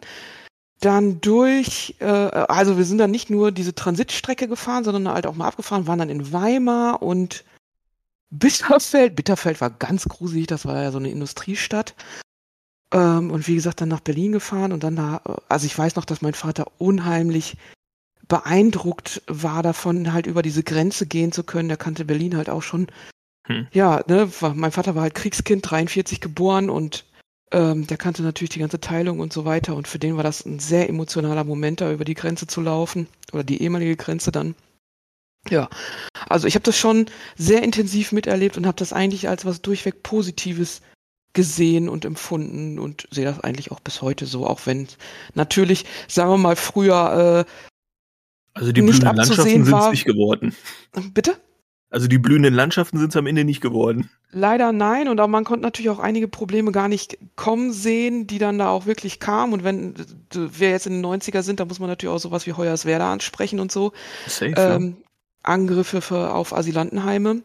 Rostock, ähm, Lichtenhagen, Solingen, Mölln. Ja. Ähm, das war natürlich dann auch noch so eine Geschichte. Naja, aber also nochmal zurück zur Wiedervereinigung. Ich habe das als was sehr Emotionales, sehr Positives und für mich Weltbewegendes empfunden. Ja, würde ich auch sagen. Ich auch Wie sagen. hast du das wahrgenommen in, in Bremen? Ich kann mich da ehrlich gesagt gar nicht mehr so gut dran erinnern, um, um ehrlich zu sein. Ähm, ich äh, kann mich, ich hab's auch eher so positiv, würde ich sagen. Ja, was Positives. Ähm, auch was Emotionales. Also wir sind wieder mit unseren, äh, mit unseren Brüdern vereint, so kam das damals. War, war, war das tatsächlich was innerfamiliäres auch bei dir oder bei, nee, bei euch nicht. irgendwo, nee. dass ihr so gesagt habt, ey, quasi drüben hatten wir dann auch noch irgendwelche Familien, mit der man dann irgendwie jahrzehntelang getrennt war, weil sowas gab es jetzt auf meiner Seite auch gar nicht. Naja, sowas ähm, habe ich aber für die Leute hat das garantiert noch sehr viel mehr bedeutet, so weißt du, wie ich ja, meine. So. Genau, genau, wenn Familien wieder zusammengeführt wurden konnten, auf jeden Fall, ja. Und aber ich, ich glaube auch, dass dass du gesagt hast, schon richtig ist, dass politisch die Wiedervereinigung ziemlich verkackt wurde. Ähm, vielleicht ist das auch ein bisschen der Grund für die heutige Spaltung. Ja, die ist ja da, muss man ja einfach so sagen, ne? So in ähm, Gedanken meinst du jetzt? So im Sinne ja, von, man denkt immer noch so ein bisschen in Ost und West und so. richtig, so. richtig, das tut man schon, denke ich. Und ja, hat ja auch einen Grund, warum die, also ich, ich glaube, für die, für die, für die, für die Ossis in Anführungsstrichen ist es, ist es noch schlimmer. Ne? Hat ja einen Grund, warum die Protestwähler, Protestwähler da so zahlreich sind. Ne? Also das hat ja einen Grund, die sind ja einfach unzufrieden. Also von daher, da wurde politisch einiges verkackt, glaube ich. Es konnte ja auch nicht schnell genug gehen. Ähm, vielleicht hätte man das noch ein bisschen besser vorbereiten müssen. Ich weiß nicht, ich, man kann immer klug scheißen so im Nachhinein, ne? ja, nee, klar, kann, oh, hätte man anders machen müssen. Aber ja, hätte man vielleicht, aber wie kann ich jetzt auch nicht sagen. Aber ja, Spaltung ist da, es ist wohl so. Naja. Lass uns mal ein bisschen weitergehen. Ich, seh, ich habe hier so eine schöne Seite gefunden vom NDR, wo so die interessantesten Dinge Geschichtlichen der Ereignisse auch. Ja, genau, genau. So Lady Di, haben wir darüber schon gesprochen? Nee, Lady Di können wir gleich ganz kurz noch. Ich muss nur mal so eben bestätigen, okay. mein Lieber, du bist wie immer hervorragend vorbereitet, Bohnen, nämlich das Wacken. das Wacken Open Air. 1990 ja. begann es mit 800 Besuchern. Ich weiß. 1990. Ja. Finde ich, finde ich total geil. War, war, war da auch Besucher. meiner von euch? Ich hab, bin ja überhaupt kein Metalhead. Null. Da würden mich keine zehn Pferde hinkriegen. Hätte ja, hätte ja sein können. Dann der Stichstriumph für die Ewigkeit. Wimbledon 1991. Deutsches Finale gegen Boris Becker. Mhm. Stich ge gewinnt und ich habe ihn sehr dafür gefeiert. Ich war damals in dem Finale klar auf Seiten von Michael Stich. Und was war was, technisch so das, wo Michael Stich am besten war, würdest du sagen? Also er hat ein grandioses Surf and Volley gespielt, ne? Der war ziemlich okay. groß und hat, hat ja auch, war in jedem Grand Slam Turnier mindestens im Finale, ne? Er hat nicht jedes gewonnen, aber war mindestens im Finale. Becker mhm. hat es ja nie in, in Paris auf dem langsamen Sand geschafft, ins Finale zu kommen. Und Stich war, glaube ich, zweimal in Paris im Finale sogar. Aber hat es aber nie gewonnen. Da, wo wir gerade beim Tennis sind, das Messerattentat auf Monika Seles am Roten Baum ist auch eine Sache, die ja, die eigentlich ganz furchtbar ist, so aus vielerlei Hin äh, Hinsicht. Also, weil es hat äh, Monika Seles äh, Karriere komplett ruiniert. Nach dem Messerattentat ist sie nie wieder die Alte gewesen. Ne? hat ja Steffi Graf an die Wand gespielt eine gewisse Zeit lang und dann kam dieses Messerattentat das ist auch eine Sache, wo sich, wo man sich für schämen muss irgendwie, ne? Also so ein Fan von Steffi Graf rammt Monika Seelesch ein Messer in den Rücken, ne? Also wie erbärmlich ist das eigentlich? Was für eine, für eine Aussage ist das? Und äh, finde ich bis heute wirklich einen Grund, sich zu schämen, auch wenn wir natürlich nichts damit zu tun haben, aber eine ganz furchtbare Sache auch. Ja, ähm, ja und was hast du gerade angeteasert? Das war auch sehr interessant. Lady Di? Lady Di, ja. Was kann man dazu Mhm. denn sagen? Das ist nicht so mein Thema, glaube ich. Erzähl Lady mal. Di, Ende September 97 war das, oder? Das, Weiß ich das habe ich jetzt gar nicht hundertprozentig dabei, aber das kann sein, ja. Also so ein Ja, bisschen da- im zweiten. Ihr Tod jetzt oder was meinst du? Genau, ja, ja. Dieser Unfall? Ja. Okay. Weil das Ja, wusste nach ich, das der auf jeden Trennung Fall von auch. Charles, ne? Ja, Gibt ja genau. Die wildesten Gerüchte, ne? Ja, bis si- heute. Also was, was jetzt den Tod selber angeht, oder Ja. was? Weil, ja, sicherlich. Oder also jetzt Hast du grundsätzlich da was mit zu tun, Bono? Das ist doch Also-. Genau, der, der sechsjährige kleine Bono, der saß da und hat, hat da selber noch irgendwie Bremskabel durchgeschnitten. rumgepfiffen, Ja, also, nee, ist also unwahrscheinlich. Aber woran, woran ich mich da auch wirklich erinnern kann, ist, dass das auch rein in, in der Fernsehberichterstattung und so weiter in Deutschland ja auch eine Rolle gespielt hat, obwohl das ja jetzt, also nicht nur im engeren Sinne einfach auch keine Person ist, die irgendwie mit dem deutschen grundsätzlichen gesellschaftlichen Leben irgendwas zu tun gehabt hätte. So riesig. Aber das, also auch gerade der englische Königshaus, wobei das irritiert mich auch heutzutage noch ehrlicherweise, spielt einfach da eine Rolle. Und dann werden diese ganzen Sachen auch auf mehreren Sendern wurde das übertragen und damals gab es ja sowieso noch nicht ganz so viele Sender. Und dann war ich auch schon wirklich als kleiner Steppke auch mit diesem Thema konfrontiert und dachte so, hä, was, was hier los? Und das war das erste Mal, dass ich überhaupt irgendwas von, von einer Beerdigung und sowas mitgekriegt habe. Das war, fand, fand ich dann selber schon ein bisschen spannend. Also für mich war es total emotional ähm, und auch total wichtig. Ich meine, die Verbindung zum englischen Königshaus ist nun mal da, weil der Prinz Philipp nun mal ein Deutscher war. Ne? Also, Ja gut, klar, natürlich. Deswegen müssen da 17 Sender auch alle übertragen. Ja, sicher, das erschließt war sich eine- mir zu 100 Prozent.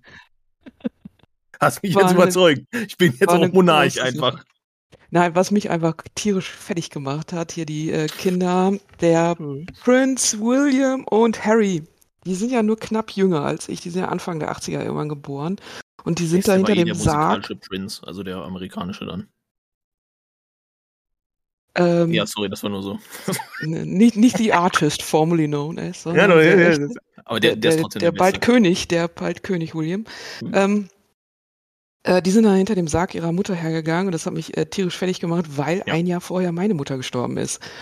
Ähm, Da Mhm. war ich 16 und das war natürlich für mich ein total einschneidendes Erlebnis. Und dann zu sehen, okay, da sind zwei Kinder, ungefähr mein Alter, die laufen hinter dem Sarg ihrer Mutter her, das hat, boah, das war echt krass.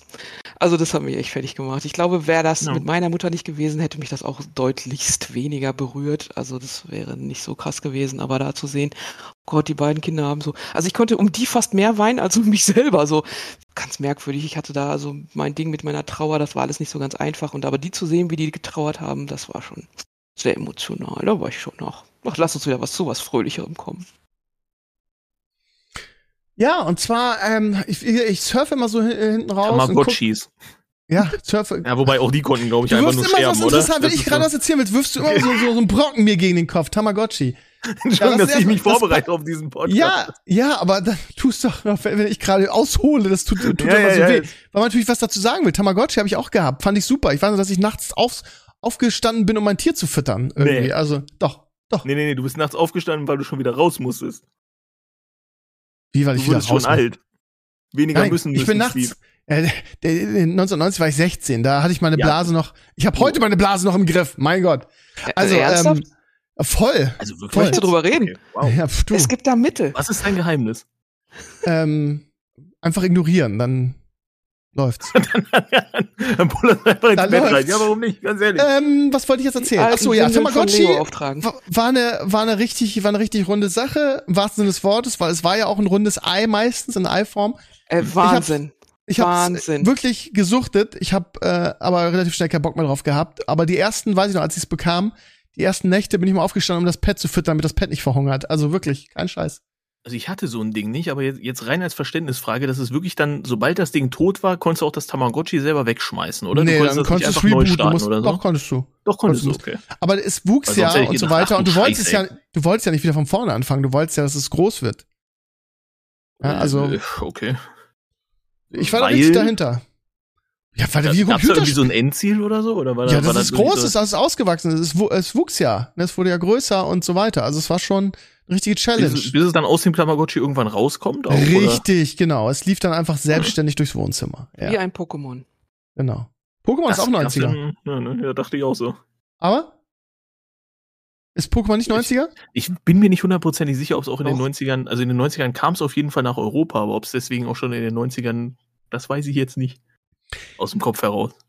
Ähm, Computisierung in den 1990er Jahren. Der, die PCs verbreiteten sich immer mehr. Farbmonitore wurden Standard. Farbkopierer und Tintenstrahldrucker wurden erschwinglich, sodass Nadeldrucker aus Deutschlands Haushalten nach und nach verschwanden. Ich habe selbst noch einen Nadeldrucker gehabt auf dem C64, war eine Katastrophe. Oh, 1999, meine, meine EDV-Eltern hatten so ein Ding und das mhm. hat jedes Mal einfach meine Kassetten ruiniert. 1999 begann im kalifornischen Cupertino ein Riesenerfolg, der bis heute kaum getoppt wurde. Apple stellte das erste iBook vor. Ein Computer, der sich kabellos mit dem World Wide Web verbinden konnte. Ui. Kurz davor wurde iMac präsentiert worden, ein Designstar, der anfangs stolze 3000 Mark kostete. Gleichzeitig erweiterte sich das Computer-Equipment um das USB-Kabel, das Scrollrad, die Maus und das Modem. Über den neuen US-amerikanischen Online-Dienst AOL, mhm. hat jeder gehabt damals, habe ich immer noch meine Mailadresse. Fanden viele in den 90ern ihren Weg ins Internet. Google gesellte sich erst zum Ende des Jahrzehnts zu anderen Anbietern wie Alta Vista, Yahoo, Lycos oder Fireball. Ah, das ist, das ist wieder Erinnerung und so weiter. Ja, AOL hat jeder gehabt. Ähm, ich habe es auch geliebt. Ich war ja für den Wrestling-Bereich da irgendwann zuständig. Ich hatte da eine Flatrate. Das war wie Weihnachten nicht mehr irgendwie auf die Minute gucken zu müssen. Weil Flatrates gab es davor gar nicht und man musste immer pro Minute bezahlen. Und dann hatte ich als Admin da das, das Recht, das kostenlos nonstop zu benutzen und ich bin auch nie mehr aus dem Internet rausgegangen. Was ein bisschen blöd war, weil damals, wenn man mit dem Modem im Internet war, war die Leitung dicht. Das heißt, man konnte nicht mehr angerufen werden. das war so. Das heißt, erst später, als dann ISDN kam und man zwei Leitungen hatte, war's, konnte man wenigstens dabei angerufen werden. Heute undenkbar, dass wenn man im Internet ist, die Leitung besetzt ist. Ne? Das muss man sich mal vorstellen. Wenn ich das meinen Kids erzähle, die lachen sich kaputt darüber. Oh, also oh, wenn's, was das angeht, da kann ich immer ein bisschen posen. Ne? Also ja. pass mal auf. So, mein Vater war nämlich Telekomiker. Oh. Und ähm, der hatte schon zwei Leitungen zu Hause liegen. Also wir hatten zwei Leitungen, zwei separate Telefonleitungen zu Hause liegen. Und die eine war halt von der Telekom gestellt, die andere war unser Privatanschluss. Und äh, da konnte er sich natürlich schon mit dem Internet dann verbinden, das, was es halt gab. Er war auch in einer Projektgruppe, die das Internet, sagen wir mal, verbreiten sollte. Die hieß damals ODIN, Online Database for International Network, war auf der ganzen Welt unterwegs, um dieses ähm, ODIN zu verbreiten. Und ja, das war super spannend, was er immer zu erzählen hatte. Der hatte dann auch von der Telekom immer einen äh, Heimcomputer dann bekommen, den neuesten 286, 386 hatte wow. er dann zu Hause stehen und so ne? Da hatte ich dann so meine ersten Berührungen mit Computern. Und äh, ja, es war schon aufregend. Und was wir halt auch zu Hause hatten, was irgendwie keine Sau mehr kennt, war ein BTX-Gerät. Oh doch, erinnere ich mich, ja. Ja, und da war so ein kleiner Schlüssel dran und ich erinnere mich, das hatte vorne so eine Tastatur und da war so ein kleiner Schlüssel dran, den musste man so umdrehen und dann ging das Teil quasi online. Und ich weiß noch, ich habe mit meiner Oma telefoniert und das war, da, diesen Schlüssel zu drehen, da musste man immer so einen kleinen Widerstand überwinden und das fühlte sich gut an, weißt du? Und dann habe ich das immer, den ähm, hin und her gedreht, den Schlüssel, bis meine Eltern irgendwann sagten, ey, warum ist unsere Telefonrechnung so hoch von dem privaten Anschluss? Denn das BTX liegt überall dem privaten Anschluss. Und zu sehen, jedes Mal, wenn ich den Schlüssel drehe, bucht der eine Einheit ab. Ah. Ja, hab ein bisschen Ärger gekriegt, war ein bisschen viel Geld. Naja. Fühlt sich so gut an, ne? wie so zwei Magneten, ne? So. Ja, genau. Ja, lustig. Ja, ich lese nochmal weiter. Boygroups und Walkmans angesagt. Hatten wir schon so ein bisschen. Aber hier steht Backstreet Boys, Caught in the Air, Take That, den Spice Girls, Tic-Tac-Toe, Ace of Base und DJ Bobo. Ja, DJ und, Bobo gibt's ja heute noch. Äh, wirklich? Ja. Ich glaube, die anderen gibt es bis zu einem gewissen Grad auch noch. Halt ja, immer, immer so minus eins. Ne? Party. Ah. Diese Hits wurden einfach nicht nur gehört, sie wurden aufgenommen mit dem Kassettenrekorder. Ja, diese selbst aufgenommenen Kassetten hatten für Kinder in den 90ern etwa dieselbe Bedeutung wie ein Ring für Gollum. ja, haben wir, haben wir glaube ich, in der letzten, in einer der letzten Aufgaben, Ausgaben, Stimmt, oder ich glaube, ja. öfter schon drüber geredet, unsere eigenen Mixtapes, die wir damals oh. aus dem Radio aufgenommen haben, haben. Das war großartig. Ähm, ich habe auch meine Geschichte mit Criss Cross und Jump erzählt, wo ich die ganze Nacht irgendwie an meiner Störanlage und gepennt du warst habe. Dann der geilste. Und ich war der geilste, weil irgendwie um drei Uhr irgendwas auf irgendeinem Sender, den ich immer lief, äh, Crisscross gespielt wurde, ich aufgesprungen bin im Halbschlaf, die Kassettenrekorder au auf Aufnahme gedrückt habe und dieses Lied dann auf Kassette hatte und auf der Klassenfahrt nach Barcelona immer Crisscross spielen konnte und jeder gesagt hat, Krömer, du bist der Einzige, der Crisscross hat, mach's an. Ich war der King damit, ich sag's euch. Crisscross. Jump, Welthit. Ja, das Mhm. waren die Jungs, die, die sich die Augenbrauen anrasiert haben und die Hosen falsch rumgetragen haben. Yes, die waren so cool. Ja, waren die auch. Was aus Sammeln- geworden ist, weiß keiner, ne? Nee, weiß wirklich keiner. Sammeln war auch ein großes Thema in den 90ern. Ob Figuren aus Üreiern, wie die Ja. Hippie, Happy Hippos, bunte, bunte Plastikschnuller oder Sticker. Ü-Eier sammeln war nie so meins. Ich habe das immer so klar, wenn mal irgendwas draus kam, ich Bock auf ein Ü-Ei hatte und ich eine schöne Schlumpffigur hatte oder so, habe ich die auch mir auf meinen vor meinen Computer gestellt, aber gesammelt richtig geisteskrank habe ich nie. Das war ja eine richtige Sammelleidenschaft von vielen, die die dann auch irgendwie teuer bei, bei eBay und so verkauft haben. Ü-Eier war nie meins. Wie war's bei euch? Boah, also Ich war da rein schon- von der Schokolade her würde ich sagen, hm, aber also wenn es mal welche gab, war in Ordnung, weil als Kind hast du dich ja trotzdem dann irgendwie gefreut, weil du irgendwas zu spielen oder zu basteln hattest, gegebenenfalls. Aber also eine größere Leidenschaft dafür entwickelt habe ich, glaube ich, auch nicht. Ich kann mich erinnern an so Happy Hippos, die gab es damals immer so mit Star Wars Motiven. Das fand ich mal Ja. cool. So, da da gab es auf jeden Fall so ein paar dabei, aber das, ich, ich glaube sogar, die finden sich immer noch irgendwo in meinem Elternhaus, aber das, ja. Wo genau? Keine Ahnung. Hauptsache die Leute haben Spaß. Ist so. Anja? Also bei Ü-Eiern war ich nicht ganz so dabei, aber ich weiß, dass ich einer Freundin dabei geholfen habe, im Supermarkt die Dinge auszuwiegen auf dieser ähm, Waage. Das ist ja Du hart. Scheiße. Okay. Ja, ja. Äh, in, in der Nee. Obst- und Gemüseabteilung ist auch immer die Waage. So, und da haben wir die Dinge Holy. ausgewogen und äh, die mit den Figuren waren immer ein bisschen schwerer. So, und dann konnte man. Sehr schlau. Sehr schlau. Ja, ähm, wo war ich stehen geblieben? Ähm, lineares Fernsehen war auch noch der Hit und die Kinosessel waren voll besetzt zu Filmen wie Pretty Woman, Titanic, Forrest Gump, Der bewegte Mann oder König der Löwen. Auch alles gute Filme, ne? Haben wir noch gar nicht drüber gesprochen, ne? Filme, Oh, Pretty Kinofilme. Woman. Pretty und Woman. Bodyguard. Bodyguard, ja. War das der mit Whitney Houston? Ja, ne? Yep. Okay. Hm. Ja.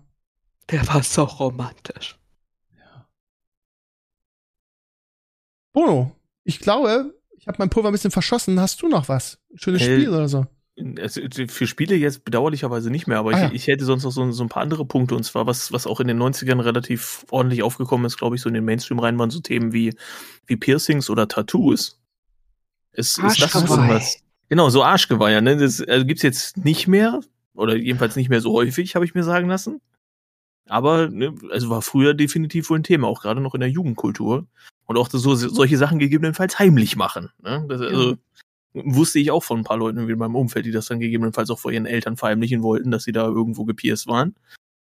Ich, ich schätze mal, das war dann wahrscheinlich sogar in den 90ern noch ein größeres Thema als dann. halt in- Steve, in bereust du dein Alter. Arschtattoo? Eine gute Frage. Oder dein Ähm, Arschgeweih? nee, habe ich zum Glück nicht. Ach so. Hm. Aber ich habe ein, ich hab ein Tattoo, habe ich glaube ich schon ganz oft erzählt, mir stechen lassen, um eine Frau zu beeindrucken. Ähm, hat nicht so gut geklappt, ehrlich gesagt. Wirklich? Aber Das, das, Tattoo, Tattoo selber oder die Frau? ähm, beides. Äh, Oh. Das Tattoo ist, ist, ist einfach nur ein Tribal, ist okay, es gibt Schlimmeres, ist glaube ich Also wirklich auch so ein, so ein Tribal-Ding und nicht irgendwie dann irgendeine so eine tolle Zeile oder sowas, Nee, so Carpe nee. Diem oder. Nee, nee, nee, wirklich, ich habe ich hab Naja. ein ziemlich, ziemlich durchschnittliches Tribal-Tattoo auf dem linken Hm. Oberarm. Aber ich habe es auch schon einmal nachstechen lassen bei einem Community-Mitglied, weil das ja damals noch, waren die Farben, glaube ich, noch nicht so gut wie heute und das blicht, blicht dann sehr aus. Und was ist schlimmer als ein hässliches Tattoo? Ein ausgeblichenes hässliches Tattoo. Und da habe ich es noch einmal nachstechen lassen und ein bisschen verschönern lassen. Bis heute ist es zum Glück nicht blau geworden, ist immer noch. Oh, ist okay. Gibt Und was Schlimmeres. mit Piercings? Viel zu viel Schiss davor. Hätte ich nie gemacht. Ich hatte ein Bauchnabel-Piercing. Oh, okay. Ja. Habe ich jetzt Haben noch viele. eine heftige Narbe. Ach echt? ja. Okay. Weil nicht gut gemacht worden oder? Die, die haben das super gemacht, aber ich habe so einen dicken Katalog an Allergien. Oh, Das wusste ich nur damals noch nicht und ich war allergisch gegen das Desinfektionsmittel. Oh. klasse. Das war nicht so gut. Das heißt, ich hatte so ungefähr acht Wochen ein Piercing, weil ich es wirklich durchziehen wollte. Ich habe immer gedacht, das muss doch irgendwann abheilen, das muss doch irgendwann besser werden. Habe dann das immer schön sauber gehalten. ja, Du wurde aber nicht besser. Ja, das heißt, ich habe da jetzt noch eine Narbe am Bauchnabel, aber mein Gott. es ist eine Erinnerung. Ist denn dann noch was aus dem Piercing selber geworden oder ist das dann so eine traumatische Erfahrung, dass du gesagt hast, boah, nee, ey, jetzt lass ich den Scheiß auch sein? Äh, sagen wir mal, Körperschmuck habe ich dann drauf verzichtet. Hm. Ich, mir, ich hatte aber eine Zeit lang sechs Ohrlöcher. Oh. Das, das ist eine Anzahl. Bietet, bietet ein Ohr überhaupt so viel Platz? Ja, das, Ja. das wäre jetzt auch meine Frage gewesen. Oder ist sechs Ohr irgendwie so ein, so ein Terminus wie, weiß nicht, Sechskantschlüssel oder so? Nein, das- So- so auf jeder Seite Terminus einfach technicus. drei. Okay. Na gut. So. Unten im Ohrläppchen jeweils drei nebeneinander, fand ich irgendwie ganz cool. Und dann hatte ich im vordersten Uli. halt immer den größten Ohrring und dann wurden die immer so kleiner. Ach so. Jetzt sind sie weg. Wild. Zugewachsen? Äh, ja, die, die groß, großen sind natürlich noch da. Also ich kann jetzt ein paar Ohrringe noch tragen, aber die kleinen sind weg. Verstehe. Außerdem Hattest du habe ich nicht so. auch mal ein Ohrring? Bitte? Hattest du nicht auch mal ein Ohrring? Ja, hatte ich. Fand ich total cool. War 90er, ne? Ja. Da waren Jungs mit Ohrringen cool. Ich hatte so eine Kreole links bei mir. Und fand mich unglaublich sexy damit selber. Ähm, aber es hat wahrscheinlich nicht jeder so gesehen. Kann ich mir vorstellen. Unverständlich. In meinem Referendariat habe ich sie wieder aufgepoolt, beziehungsweise hab mir da, hab im Referendariat, fand ich auch ziemlich cool, einen Werder Bremen Ohrsticker. Also Das, das, das Wappen in Silber hat Werder mal verkauft und ich fand das ziemlich cool. Und die kleinen, die kleinen Mädchen im Referendariat fanden das auch ziemlich cool, dass ich so einen, so einen coolen Ohrstecker hatte. Würde ich heute nicht mehr machen. Aber ich bin auch alt. Wegen, wegen Werder Bremen jetzt, oder? Wegen Werder Bremen, für Werder Bremen ist mir nichts peinlich, aber so, okay. das sah einfach ein bisschen hm, prollig aus, möchte ich fast sagen. Aber du hast noch eine andere, du hast gerade schon irgendwas angeteasert, du hast noch was ja, genau. anderes. ich- Also eine, eine andere irgendwie interessante Geschichte, das vielleicht habt ihr da was mitgekriegt. Und zwar ein Stichpunkt Millennium Bug. Oh, ja. Das, das, war, das war wohl ein ziemlich, ziemliches Thema auch so irgendwie Ja. im, im Übergang auf das Jahr 2000. Also befürchtet wurde, automatische Geräte könnten plötzlich alle durchdrehen. Und Richtig. weiß nicht, irgendwelche Geldautomaten konnten Geld rausspucken und im Grunde das Ende der technischen Zivilisation stünde bevor. Ja, wir werden alle sterben, weil nichts mehr funktioniert und es ist Ja. genau gar nichts passiert. einfach gar nichts. ein oder so, keine Ahnung. Nichts, einfach nichts. Wir haben alle drauf gewartet, jetzt gibt's Drama. Manche War wollen die einfach Welt ja gar einfach nur brennen, brennen sehen und haben sich darauf gefreut, dass da irgendwie gar nichts mehr geht oder irgendwas Tolles passiert und es passiert einfach gar nichts. Na, es ging ja auch einfach so los. Es saßen sehr, sehr wichtige Menschen äh, oder sag mal, sich für sich, sich für wichtig haltende Menschen in irgendwelchen Talkshows und Fernsehshows und sagten, na, wenn das Jahr 2000 kommt, dann werden alle Computersysteme abstürzen, weil aus ähm, Platzspargründen die Datumsanzeige doch das Jahr Nur 99 zwei Bits war. Ja. genau, ähm, auf, auf 00 nicht umschalten kann, sondern dann wird es da nämlich einen internen Bug eben geben, den Millenn Millennium-Bug, und dann wird nämlich alles abstürzen. Das war ja die offizielle Erklärung des Ganzen. So, und was hat man gemacht? Man hat halt überall Updates aufgespielt und es ist, ja, wie Steve schon sagte, nichts passiert. So, aber es war ein Riesendrama und alle haben im Prinzip diese Silvesternacht äh, gefeiert. Die war ja natürlich auch ganz besonders und man musste die ja auch irgendwie ganz besonders feiern, weil es war ja schließlich Millennium. Logisch. Ähm, und keine Ahnung was und alle haben um 0 Uhr drauf gewartet, okay, stürzt jetzt alles ab? Haben wir jetzt noch Licht? Läuft das Wasser noch? Ja, aber es funktionierte alles. Es war äh, relativ äh, unspektakulär dann.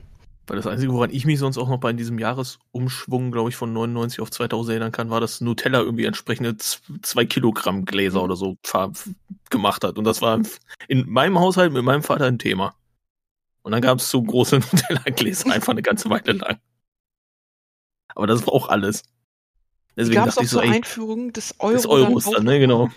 Für, für halt den, den Umrechnungskurs kann ich mich jetzt Genau. irgendwie so 1,8, weiß nicht genau, was das war. Ja. Wild. Aber die, die, die Leute wussten einfach, wie man damit umgeht. Ne? Also die haben das als Marketinginstrument für sich einfach perfekt genutzt. Anderes Thema, wo Marketing wahrscheinlich nicht so hundertprozentig gut geklappt hat, insbesondere in den 90ern, war so der Start von Privatisierung der Bahn und der Post und so weiter. Und auch die, die Telekom ist ja damals dann mal, ich glaube sogar als, als Aktiengesellschaft oder sowas das erste Mal aufgetreten. Ja, das, war Das, bei uns äh, zu Hause. das waren auch ein großes 90er. Thema. Hätte ich, hätte ich jetzt auch fast geschätzt, ne? Ja. Ja, mein Vater hat ja damals bei der Post noch angefangen, obwohl er im Telekom-Bereich ja dann hinterher äh, gearbeitet hat. Der ist halt, ähm, er hat Fernmeldetechnik studiert Mhm. und wie gesagt, dann halt nach dem Studium 1969, glaube ich, bei der Post angefangen und dann Beamter geworden. Dann irgendwann ja ausgegliedert worden in die Telekom und dann wurde die Telekom privatisiert und dann wollten die ihre ganzen Beamten loswerden. Und das war ein Riesendrama, weil die sich permanent umstrukturiert haben. Und mein Vater musste permanent irgendwie um seinen Job bangen, was ja hm. als Beamten kannst du ihn ja nicht kündigen, aber du kannst ihn natürlich auf Abstellgleis schieben. Ne? Also Ach, sagst, sagst jetzt, du bist jetzt Pförtner oder so.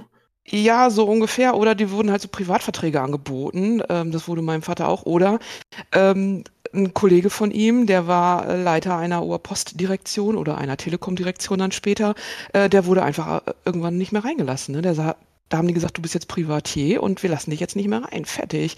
Und mein Vater ist auch mit 57 dann in ja so eine Art Vorruhestand gegangen. Der hat dann mhm. ähm, einen Privatvertrag bekommen, so ein Beratervertrag hieß das damals und hat dann ja nie was machen müssen bei vollem Gehalt. Das haben die sich tatsächlich geleistet. Also ganz merkwürdig war das schon noch eine Konstruktion, die, glaube ich, also jetzt auch retrospektiv nicht so richtig super funktioniert hat. Nein.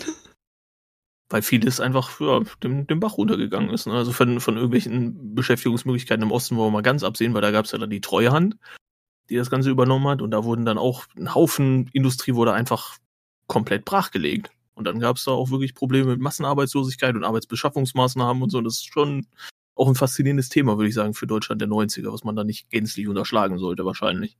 Ja. Weil natürlich viele individuell Schicksale damit ganz untrennbar verbunden waren. Und sich das oh. auch bis heute noch teilweise durchzieht, weil jetzt, was die Bahn zum Beispiel angeht, ist eh, glaube ich, ein Drama, über das man in Deutschland immer gerne sprechen kann. oder, oder, oder zu gerne auch sehr meckert.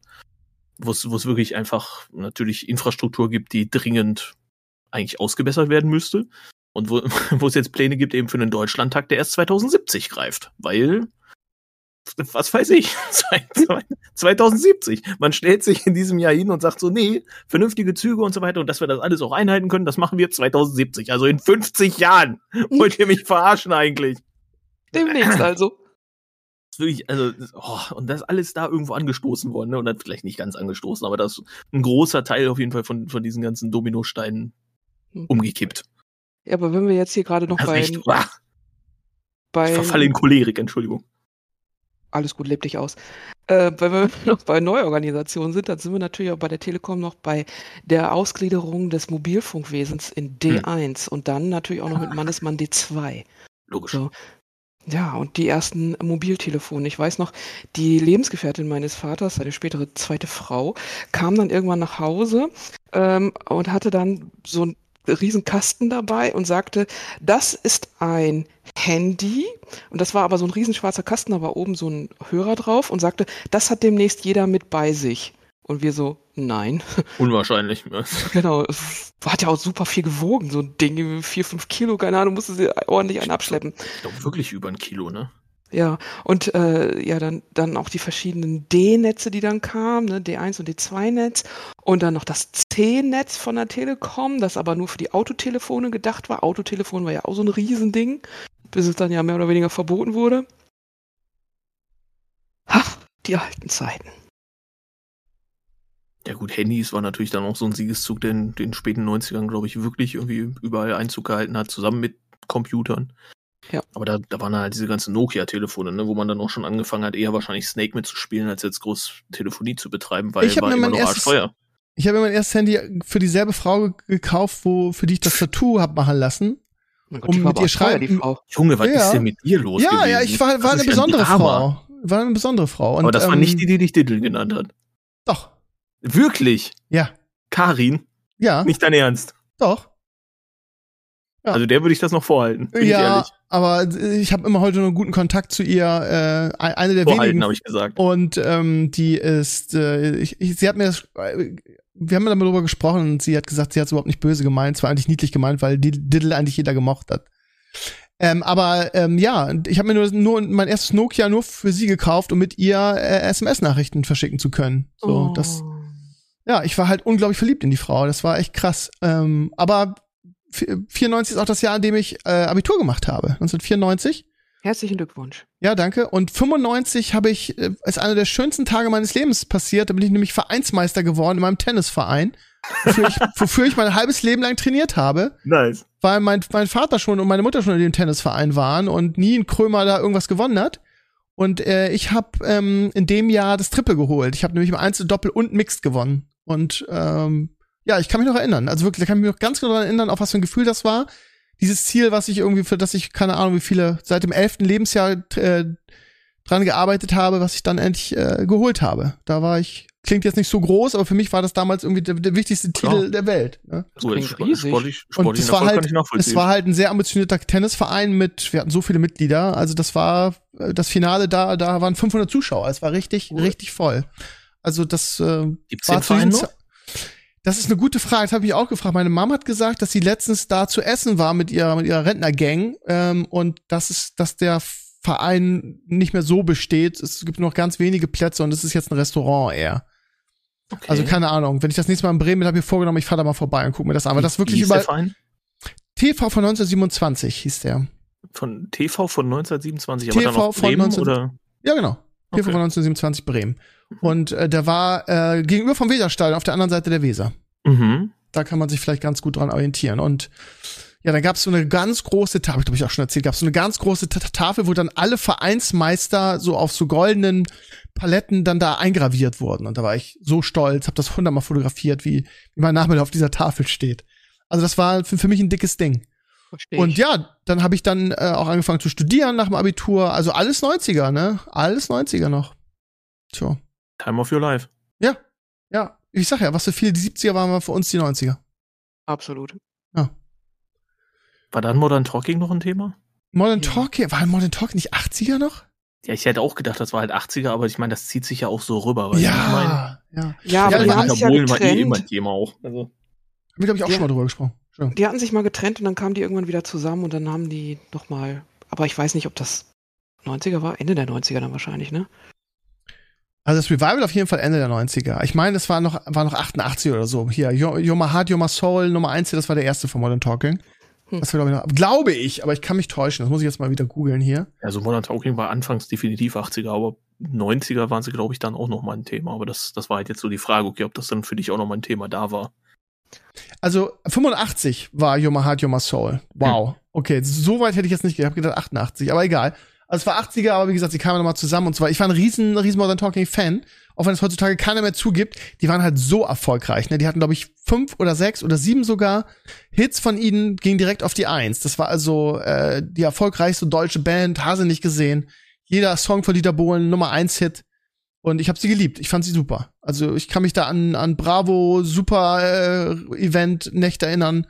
Die ganze Nacht darauf gewartet habe, dass sie endlich drankommen. Ähm, War auch The Dome noch ein Thema in den 90ern? Oder was heißt noch ein weiß ich Thema? nicht, aber es gab sowas ähnliches. Die Bravo 2000er, Super? Show und wie das alles hieß. Ja, die Bravo-Sachen eh, klar. Ja, also da gab's auch richtige Festivals, wo, wo dann alle, äh, auch von Bravo oder Super Popcorn, whatever, organisiert. Und ich kann mich an Nächte erinnern, wo ich wirklich drauf gewartet hatte, wann kommen die endlich? Und dann kam so die ganze, weil alles, was einen deutschen Raum Namen hatte, war auf diesen Festivals dann und spielte dann. Und das wurde dann mitgeschnitten und lief nachts äh, in Deutschland, das weiß ich noch. Ja. Good old days. Ja, jetzt habe ich wieder so viel, von mir erzählt, es tut mir leid. Ich bin einfach so ein, so ein Schnagger, ne? Wo wart ihr denn am 31.12.96? Boah, vielleicht, vielleicht irgendwo auf dem Klo gerade. Silvester 96? Keine Ahnung, weiß ich nicht. Was war da? Release von Diablo. Oh, Diablo 1? Da bin ich Ja. leider raus. Okay, ja, ich hab's ja, ich hab's ja erst sehr viel später gespielt auf der PlayStation 1.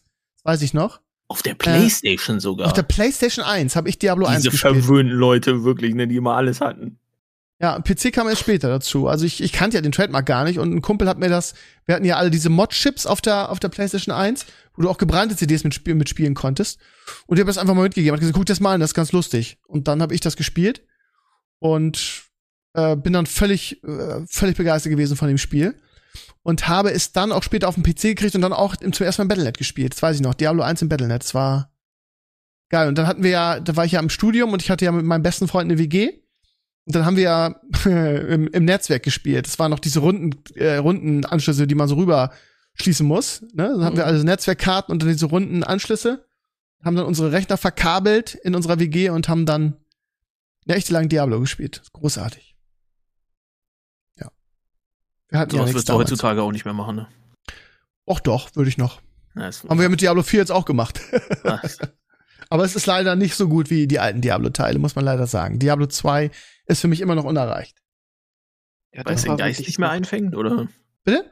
Weil es den Geist jetzt nicht mehr so einfängt? Ja, Diablo oder 4 ist ja kein schlechtes Game. Ich habe jetzt auch in der zweiten Season unglaublich viel gespielt. Ich bin gerade heute Level 100 geworden mit meinem Char, also ne, Max-Level. Äh, habe jetzt aber auch wirklich komplett die Lust verloren. Nachdem das passiert war, habe ich gesagt, das reicht jetzt auch für diese Season. Das Spiel ist einfach nicht fertig, das ist das Problem, ne? Es fehlt einfach sehr viel Content und Langzeitmotivation für heutige Verhältnisse. Es ist, wir spielen eigentlich eine Early Access oder eine Beta, würde man sagen. Es ist einfach nicht fertig. Hm. Grundlage ist gut, macht Spaß, aber es hat einfach keine, keine Langzeitmotivation. Um es Was sehr damit- grob zusammenzufassen. Was denn mit Lara Croft? Die ist doch auch 90er. Ja, garantiert. Ja, Tomb Raider. Großartig. Die Spiele oder die ersten Filme? Die Spiele. Äh, Die Spiele, ja. Die Filme. Ich weiß, weiß gar nicht, Ja, ob die nicht ersten so. Filme auch, ne? Wobei das war so 2000. Aber die sind ja oder nicht mega gefloppt, die, die, die Tomb, Raider-Filme? Ich, keine Ahnung. Ich weiß nur, dass welche davon kamen. Ob Also- die jetzt wirklich irgendwie qualitativ gut waren. War das sogar mit Angelina Jolie als, als Tomb Ja, Raider? Ja, Ich ne? meine, ja. Ja, die waren scheiße. Okay. das- Aber Angelina Jolie sah gut aus. Ähm, aber ich habe ja schon vorhin erzählt, ich habe ja zu der Zeit in einer Videothek gearbeitet. Ich konnte mir keine Hm. eigene Playstation leisten, aber wir hatten eine zum Verleih und wenn die übers Wochenende nicht ausgeliehen war, konnte ich die mitnehmen. Und dann habe ich das auch tatsächlich zu Hause äh, gezockt und das weiß ich noch, das fand ich echt großartig. Ich bin nie besonders weit gekommen und ich musste dann auch immer alle Speicherstände so löschen und äh, konnte ja auch nie was so behalten so richtig, aber es war egal, ich habe es geliebt. Fand ich großartig. Da ging es mit dem Zocken dann auch schon wieder weiter. Aber ich Sehr habe gezockt. Ja, ich wollte gerade noch was über World of Warcraft sagen und dann fiel mir ein, dass das ja weit nach Das, 2000 das erst kam. 2000er. Ja. Ja, das war nicht mehr 90er. Ist ja auch Nee, klar. Das Ich war mein, auch neulich, aber ja. war auch neulich, stimmt. Das ist dann für, für eine der nächsten Folgen, ne? Ja, machen wir die 2000er. Ja, Da ist ja auch eine nicht? Menge passiert. Bodo, wenn du nichts mehr hast, wären wir durch für heute. ja ich, also so, so richtig viel hätte ich jetzt ehrlich gesagt, glaube ich, nicht mehr. Außer ihr wollt Okay. noch was zu den Rednecks sagen. Oder zu. Cut ich- Joe? Ja, ist, keine Ahnung. Ja. Musik haben wir ja, Mu- Musik haben wir nicht so viel drüber erzählt. Ne? Aber doch haben wir schon, haben wir Ein schon. bisschen schon, ja. Ja, ich denke auch. Das Wir waren auch nicht schon so richtig bei den. Talkshows unterwegs, ne? Hans Meiser, Bärbel Schäfer, Arabella Kiesbauer. Genau, oder, die, also, oder auch die Erfindung eben von diesen Nachmittagstalks, was das auch für eine, für eine Wirkung hat jetzt wahrscheinlich. So im Ja, Sinne von, hey, Nachhinein- dadurch hat man ja dann auch ein Klientel, sage ich mal, mit in die, in die Fernsehwelt irgendwie reingekriegt, das vorher gar nicht so stattgefunden hat. Also in den Medien jedenfalls. Ja, häufig, und jetzt- Weil da ging es genau. immer um Probleme halt von Menschen und ein bisschen Voyeurismus natürlich von, von Seiten der Zuschauer. Ja. Und das ist schon ein Erfolgsschema gewesen, offensichtlich. absolut, aber wenn du beim Thema Voyeurismus bist und wir jetzt uns langsam sowieso dem Ende nähern, dann haben wir natürlich noch ein großes Thema, was man wenigstens so ganz kurz mal streifen kann, das ist natürlich die Lewinsky-Affäre. Oh. Also, da war ja Hm. Voyeurismus äh, und äh, I had no sexual relation with this woman und so, oder? Bill Ähm, Clinton, Zigarre. Ich glaube ihm auch heute noch. Du glaubst bis heute, dass Blowjobs kein Sex ist? Also, ist, wenn, wenn er das sagt, er ist der Präsident der USA, ich muss ihm glauben. Na dann. Ja, aber das, das wurde ja auch wirklich überall diskutiert. Hatte er jetzt Sex mit ihr oder hatte er jetzt keinen und hatten die jetzt? Und ich meine, die Frau ist ja bis heute gezeichnet von dem Ganzen. Also, Die macht ja doch irgendwas anderes jetzt. Sie ist danach wirklich aus der Politik ausgestiegen, hm. war ja Praktikantin und ähm, macht jetzt was ganz anderes und ist damit sehr erfolgreich, wenn ich mich recht erinnere.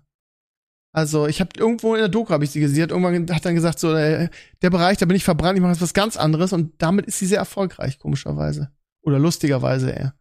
Ja, Was heißt? zu ihrem Glück. Ja, gönnt man ihr auch, ne? Genau, die ist echt Ja, ordentlich durch die Scheiße gezogen worden, die Frau. Ja. Ja. Gut, dann würde ich sagen, machen wir Schluss für heute, ihr Lieben. Ähm, der, das, der, der, der nächste Podcast, nächste Post- Podcast-Ausgabe kommt bestimmt. Denkt bitte daran, den Channel hier zu abonnieren. Es wird wieder so wie auch diese, dieses Mal wieder ein, eine Gastsprecher, äh, oder Gastsprecher jetzt schon, eine Gästeausschreibung auf meinem Blog geben. Also immer die Augen aufhalten. In, keine Ahnung, vier bis sechs Wochen machen wir die nächste Ausgabe und dann mit den 2000ern. Bono, Anja, vielen Dank, dass ihr da wart. Steven, schade, dass es nicht geklappt hat. und bis zum nächsten Mal. Macht's gut. Auf Wiedersehen. Tschüss. Düsseldorf.